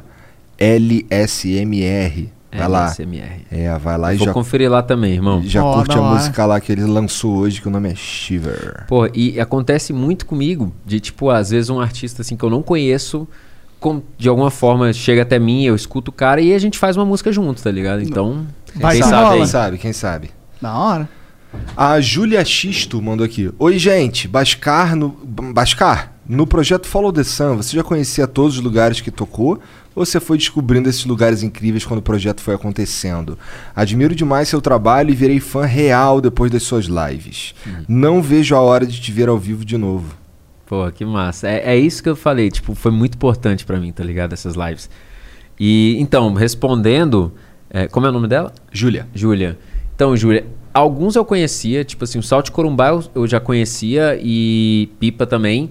Mas, por exemplo, Lagedo e Petrolândia eu gravei por ocasião, assim, porque na época a gente tinha um apoio maior da, da Bex do Nordeste. Então a gente meio que ficou. Não, não obrigado, mas a gente queria fazer mais coisas com eles lá. E aí eu. Lugares. Googlei, né? Googlei, né? Lugares bonitos no Nordeste. E apareceu uma lista enorme. A gente foi selecionando, fomos discutindo. Mas o mais legal foi a forma que eu cheguei até lá. Tipo assim, a gente foi na cara e coragem, sem ninguém saber, tipo, quem a gente era, tá ligado? E, porra, no final das contas todo mundo recebeu super bem e tal. Foi do caralho. Maneiro. A Maria Adriana SC. Salve, salve família. Estou muito feliz pelo DJ Bascar no programa. Sou super fã dele e de vocês do Flow. Sou de Cascavel, Ceará. Queria saber do Bascar quando ele vem pra Fortaleza. Meu aniversário foi segunda-feira. Feliz aniversário, Maria. Feliz aniversário, Maria. Feliz aniversário, Maria. Então, é, coincidentemente, a a- é, tipo, quando começou a quarentena, a próxima festa que eu ia fazer ia ser Fortaleza. Puta que Tipo, pariu. foi a primeira a ser Ih, Maria, cancelada. se fudeu gostoso agora. Era, aí, eu era pra você ter ido. Mas enfim, isso aí é, é um motivo de força maior e eu acho que essa resposta não tem nem como eu te responder, né? Vai depender da vacinação aí do nosso país e tal, mas Tá espero muito cultura. em breve, porque Fortaleza eu tenho no meu coração. Toda vez que eu vou pra lá é incrível, então quem sabe em breve, né? Já foi várias vezes pra lá? Várias. É. E desde eventos tipo raizão eletrônico até aviões fantasy, eu, Gustavo Lima e aviões forró, tá ligado? Caralho. Eu já fiz tudo Que lá. doideira, maneiro, Sim. maneiro, maneiro. Ah, o Acriano mandou aqui uma Ah. mensagem e o, e o nick dele que ele botou Não, é ó, Acriano. Desculpa, eu tô falando besteira, tá? Rapidão. É só É. porque o Aviões Fantasy não é lá, é em Natal. Mas eu já toquei em. Qual que foi o evento? Foi algum bizarro em Fortaleza, gigante também. Que eu não lembro agora o nome, mas foi, foi com aviões também. Tá. O Acriano é um moleque que trabalha com a gente, ele nem é do Acre, mas a gente apelidou ele de Acriano e virou. é, salve, salve família. Bascar, se tu não fosse DJ, o que tu ia fazer da vida? E logo, logo eu vou aí pra São Paulo dar um beijo em vocês. Essas perguntas chegam ao longo do, do programa. Sim, sim. Então a gente já falou um pouco sobre isso aqui, que a música tá em você e tal. Se quiser falar, pode falar. É, não, então, eu tinha respondido pra eles que. Queria ser cientista. É, exatamente. Ou ia ser cineasta ou ia ser cientista. Eu até fiz um vestibular pra passar em cinema, mas não deu certo, eu fui pra Londres. Entendi. Aí, já É, foi outra é história. um rolê da hora, né? Ir pra Londres. Não passar o que você passou, É. né? Mas ir Londres é da hora. O Rafa Moreno, que também é aqui da nossa família, mandou aqui, ó. Salve, salve família. Mais um DJ no Flow, mais uma conversa sensacional agora com esse monstro, o Bascar. Bascar. Tamo junto. Valeu, Rafa Moreno. Pode, pode falar Bascar mesmo, porque os gringos, por exemplo, falam Bascar. Ah, é? Bascar, É. é. Valeu, Rafa. Bom, eu vou falar Bascar mesmo que tu não goste, então foda-se. Mas, mas é, Bas- Bascar ainda é de boa, assim, tipo, é pior quando fala Basca, tá ligado? Porque aí eu. É fórmula de Basca. Basca, Basca. Eu falo, Porra. Mas faz parte, faz parte. Ô, espero que tu esteja ouvindo isso aqui, hein, cara, porque eu fui ali embaixo aqui rapidão e ouvi um cara falar Basca. Na verdade, Bascar. Então, espero que você esteja ouvindo isso aqui agora, cara. Se não estiver ouvindo, quando chegar lá embaixo, eu te dou um toque. Pra tu, quando vier com- cumprimentar, ficar tudo certo. Não, mas assim, é tão difícil meu nome que eu entendo os erros aí, faz parte. O Duke Music. Fala, Bascar, sou fã do teu trabalho e não perco nenhum episódio do Cartas para o Jovem DJ no Ah, teu irado. YouTube. O que, que é isso? É, então, nem falei disso, mas é o seguinte. é, em 2018, eu comecei a me relacionar muito. A gente até abriu uma empresa junto com a R2 Produtora, que é a maior produtora de eventos de Brasília. E eles têm uma área de sustentabilidade muito forte. E começou a mexer muito comigo. Eu falei, cara, o que, que eu tô fazendo pelo mundo, tá ligado? Que, aonde eu tô ajudando o mundo, assim, tipo, como eu tô colaborando? E aí eu pensei que uma das coisas que eu podia fazer era dar dicas sobre a minha carreira, sobre produção, sobre mixagem. E eu criei Cartas para o Jovem DJ. E eu, eu postei 37 ou 38 episódios no YouTube de diversos temas, desde conversas com meus empresários, tipo um podcast mesmo, até dicas como eu uso um efeito X, como eu faço não sei o Ah, quê. legal. E foi tudo 100% gratuito pra galera mesmo aprender e tal. Agora, inclusive, eu tinha até comentado isso que eu tô querendo evoluir o Cartas pra uma coisa que vai continuar tendo gratuito, mas vai ser um curso também. É, então, quem curte aí esse projeto, em breve novidades. Maneiro. Da hora, É. da hora. E, e, Qual que é o pô, canal? É isso. Bascar mesmo? Bascar, Bascar, é. E é isso, pô, fico feliz que tenha ajudado aí, porque realmente as dicas que eu tentei dar não foi aquela dica de curso, tá ligado? Ah, o botão tal serve pra. tal. Não, foi tipo, cara, quer saber o que, que eu faço prática, fazer isso? é. É. tipo, realmente dicas efetivas. Sim, olha, Então, você é. um é. cara gabaritadíssimo pra, né? É, tá? eu aprendi bastante. E Porra. coisa, e coisa idiota às vezes, tá ligado? Tipo assim, cara, ao invés de fazer isso, por que, que vocês não tentam usar esse efeito na hora do mixagem? Uma coisa boba que muda tudo, tá ligado? Aham. Então. Mas que só vem esse insight com é anos de só com prática. tempo. né? É. Exatamente. É atalho. É uns atalhos, saca? Bom, hora. ele, ele continua aqui, ó. Meu amigo ganhou uma promo no teu Insta, ganhamos ingresso pro Lola e tivemos o prazer de te conhecer. Nunca vou esquecer Ah, esse dia. ligado. Abraço, galera. Pô, que foda. Eu lembro de encontrar eles lá. Do caralho. Massa. Maneiro. Vamos pro próximo Ah. aqui. O Rick Green mandou aqui. Salve, salve família. Fala baixo. Agora sim. Aí, Dex. Boa, boa. O Rick Cadê Green. Bex? Hã? É, uh, infelizmente estamos sem backs hoje. Ah, não, tem backs na verdade. Pior que quando eu tava conversando com o Vintage, ele falou da Bex, eu fiquei, Bex? Calma aí, Bex patrocinou o show que tu fez suspenso em São Paulo? Aí ele, não, não, é cerveja. Eu, ah, Porra, aí era um sonho, né, velho? Não. Ah, um fazendeiro ali tá pagando pela live. É. Se legalizar, Ué, possível será. É. Estamos torcendo pra isso. É, eu É. também, muito. O Rick Green mandou aqui, ó. Salve, salve família. Fala Bascarte, conheci no- na Castelo, em Brasília, de 2017. E aquele foi o seu melhor set que já escutei. Cara, como você enxerga o mercado da música eletrônica em termos de hype nos próximos anos? Então, eu lembro desse evento aí em Brasília, inclusive, Castelo. E, cara, então, respondendo essa parada do hype, eu acho que tem um pouco também até dessa parada do trap. Tipo, as pessoas estão se identificando muito pela personalidade dos artistas, não só pela música. Então, eles querem ver algo a mais do que só seus posts do que que tá no Spotify, saca? E, e quem tá fazendo isso bem feito, tá, a galera tá se identificando mais. E assim, não precisa ser uma coisa que seja, ah, eu uso Easy e eu faço não sei o quê. Não, pode ser qualquer tipo de personalidade, mas tem que ser forte, tá ligado? Para as pessoas realmente conseguirem se conectar. Por exemplo, vou dar um exemplo. Tem um DJ que chama Vitor Low, que é lá de Goiânia que ele, tipo assim, ele realmente se tornou. Eu não vou nem falar personagem, porque pode ser que seja verdade mesmo. Mas ele mostra um lado dele muito gangsta, tá ligado? Muito tipo, foda-se. Ele toma um, um- um Jack Daniels no bico durante o set, não sorri hora nenhuma, toca serião e tal. E, mano, a galera idolatra o cara, tá ligado? Tá muito bem. No meu caso, aí eu tive uma conversa com o Vitor Low sobre isso, tá ligado? Eu falei, porra, que foda que você tá bombando aí com, com no- essa nova pegada que você tá fazendo e tal. Ele, cara, mas é isso que a galera quer, tipo, no seu caso, por exemplo, eu acho que você ganhou muito mais valor com, com a sua imagem quando você se tornou pai. Porque eu sou, velho, fã do meu filho, posto o filho o dia inteiro e tal. Então, assim, a galera se identifica com uma coisa, porra, o cara é família, tá ligado? O cara. E isso que eu acho mais foda. Tipo, a mensagem que eu tento passar é que, tipo assim, o cara pode ser pai de família e DJ. O cara pode ser pai de família e ficar louco. O cara pode ser pai de família e ser maconheiro. Pode fazer o. Tipo, o equilíbrio, tá ligado? Essa é a mensagem que eu tento passar. E esse tipo de coisa as pessoas realmente se apegam. Quando tem uma verdade além da música, tá ligado? Na, na sua pessoa. Então, Eu assim. acho que isso daí é, na verdade, uma verdade universal. Acho universal. que É o verdade. lance da, é verdade. da pessoa ser Autêntica, ver- né? autêntica, verdadeira, é. Não sei, passa um. Transcende tem- pra todas as É, mídias. é. Todas as mídias é, é valioso isso. É. Ainda mais hoje em dia, ainda mais com o histórico que a gente tem de fakezar tudo, né? Sim. Então, assim, eu acho que o hype é realmente essa verdade hoje em dia. Quem consegue mostrar essa verdade bem feito, independente do estilo que toca, vai se destacar, tá ligado? Não, não, não, não acho que tá preso a um estilo. E essa parada do estilo também é porque nosso mercado é muito volátil. Então não dá pra falar ah, o que que tá no hype, o que que vai bombar. Mano, Brazilian Bass tava bom aqui ah, em 2017 e agora não é mais, tá ligado? Se você toca numa, num- numa festa, pode até bombar e tal, mas a galera no, no gosto geral vai achar antiquado. Vai achar, tipo, porra, até, até hoje tá tocando isso, tá ligado? Quero ouvir outra coisa. Então, eu acho que música tem espaço para todos os estilos. O que as pessoas vão mais se identificar é a sua personalidade, tanto na música quanto na imagem, saca? Pode crer. O Beto Alencar mandou aqui, salve, salve família. Fala Bascar. Adalberto aqui, teu ex-vizinho, não sei se tu lembra. Bora jogar um CS 1.6 com a galera da Alpha Lan House. Tá rolando o jogo duas vezes na semana. Caralho, essa galera aí, inclusive, porra, eu tive minha época de CS pesada também, de Lan House competitiva e tal. Me colocaram um apelido de cara de peixe, falando que o meu olho é separado do outro. Não sei se é verdade. Mas o do Monarca acho que é mais. Tenho os olhos esbugalhados. Ô Monark, separa os olhos aí, vai. Olha lá, ele consegue olhar pros dois lados ao mesmo tempo. Esse é o cara de peixe. É o camaleão, na real, né?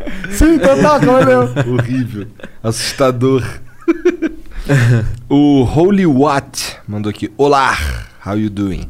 Sou um projeto misterioso que mistura tech house com o universo de cinema e considero o trabalho do Bascar um dos melhores da cena. Bascar, pretende abraçar mais o tech house daqui pra frente? Como você enxerga o tech no Brasil? Hasta la vista. Mas eu até tô ligado quem é o Holy Watt. Não, não a pessoa dele, mas o projeto. Cara, então, o Tech House pra mim hoje se tornou a vertente que eu mais curto pra curtir, tá ligado? Tipo assim, se eu for escolher uma festa pra ir, eu vou escolher uma de Tech House. A melhor, o melhor set que eu já vi na minha vida foi de Tech House. Então, é o set que eu gosto de curtir. E eu acho que funciona bem na pista. Então, assim, quando eu quiser fazer um som mais pra pista, eu vou mais pra esse caminho do Tech House. Quando eu quiser fazer um som mais pra Spotify e tal, eu vou um pouco mais pro Progressive House, um pouco mais pro Brazilian Bass e tal. Eu vou navegar numa coisa que é um pouco mais radiofônica, tá ligado? É mais fácil de ouvir. Mas pra pista, principalmente assim, quando voltarem os eventos, pode esperar muito Tech House no meu set. Maneiro. Por que, que você sente que o Tech House brilha na pista? Porque é pra cima, tá ligado? O Tech House é um som, tipo. É, é um som que, na minha opinião, em- não tem menos probabilidade de desagradar pessoas na pista. Porque é sempre pra cima, tá ligado? É, sempre- vai levar o astral da festa. É, tipo assim, tem sons que eu acho do caralho, uns prog house, assim, umas coisas mais densa, mas que você não pode escolher o momento errado de tocar, senão você acaba com a festa. Uhum. É DJ Moisés que a gente fala, que é tipo dar uma cajadada e abre, tá ligado? A pista vai embora. Então, é, é- o tech house é muito mais acessível, assim, saca? Tu já deu uma moisésada? Já.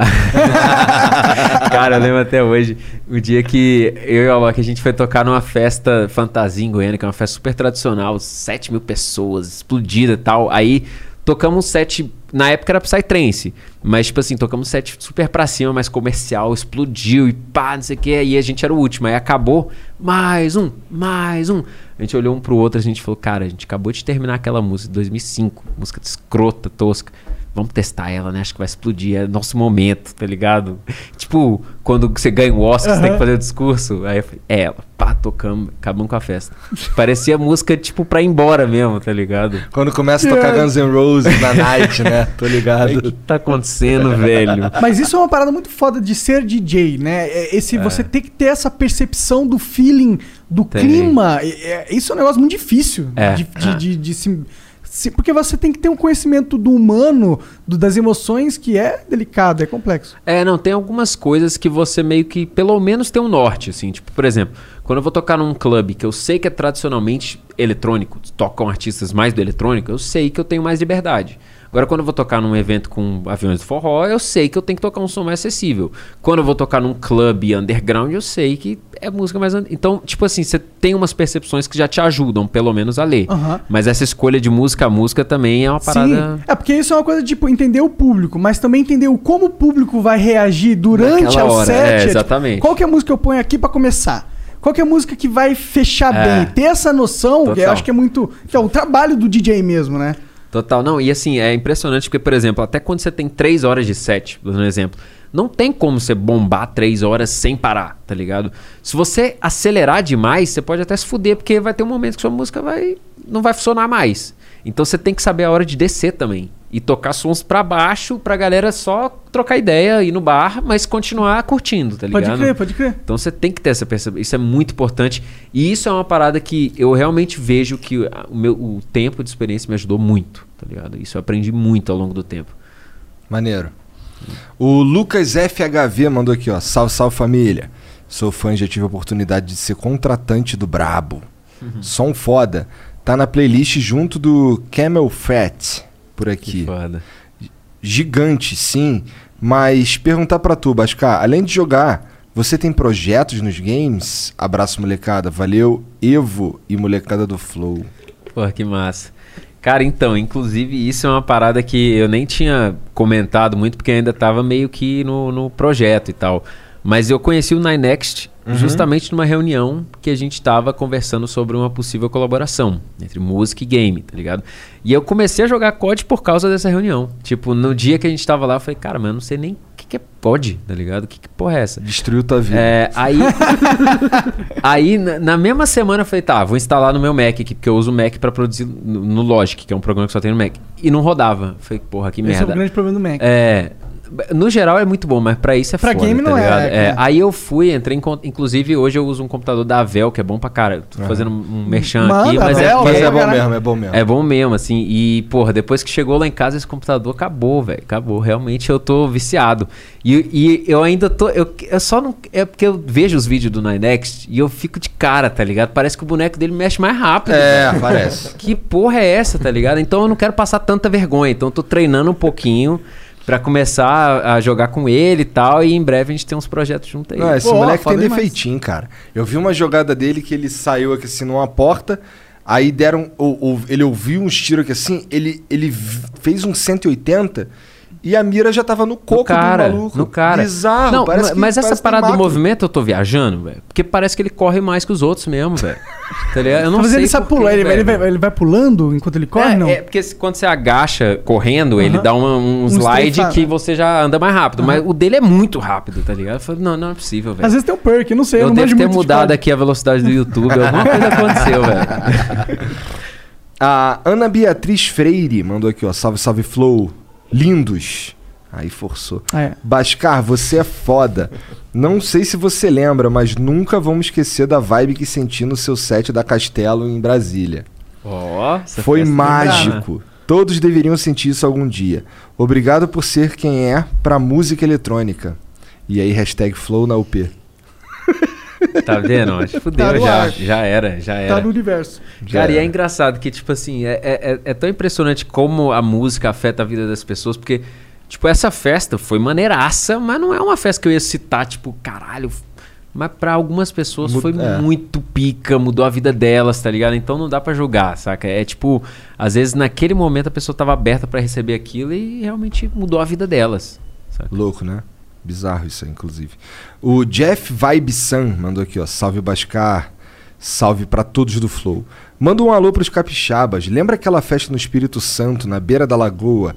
Foi o primeiro evento que tomei prejuízo. Fiquei te devendo 90 mil reais. Desculpa. Vou te trazer em breve pro Espírito Santo pra tocar e vou te pagar. Você representa. Caralho, não tava nem lembrando. Os caras que aparecem aí, né?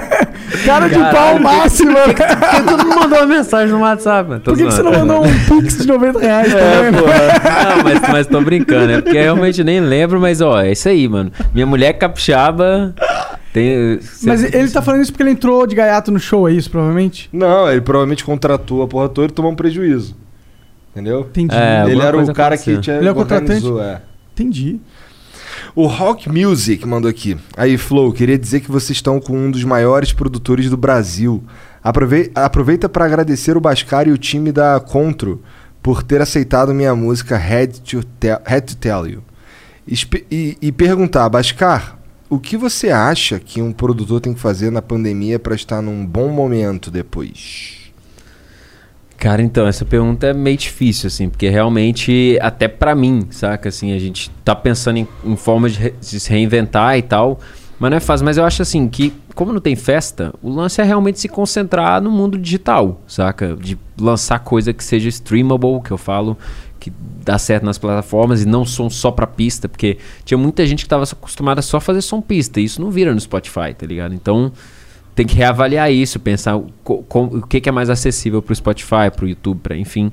E essa parada da reinvenção, é, volto naquilo que eu tinha falado agora há pouco sobre identidade, sobre autenticidade. Tipo, o Follow the Sun é um exemplo disso. Porra, a parada tem o meu nome, inclusive, saca? Follow the Sun, eu.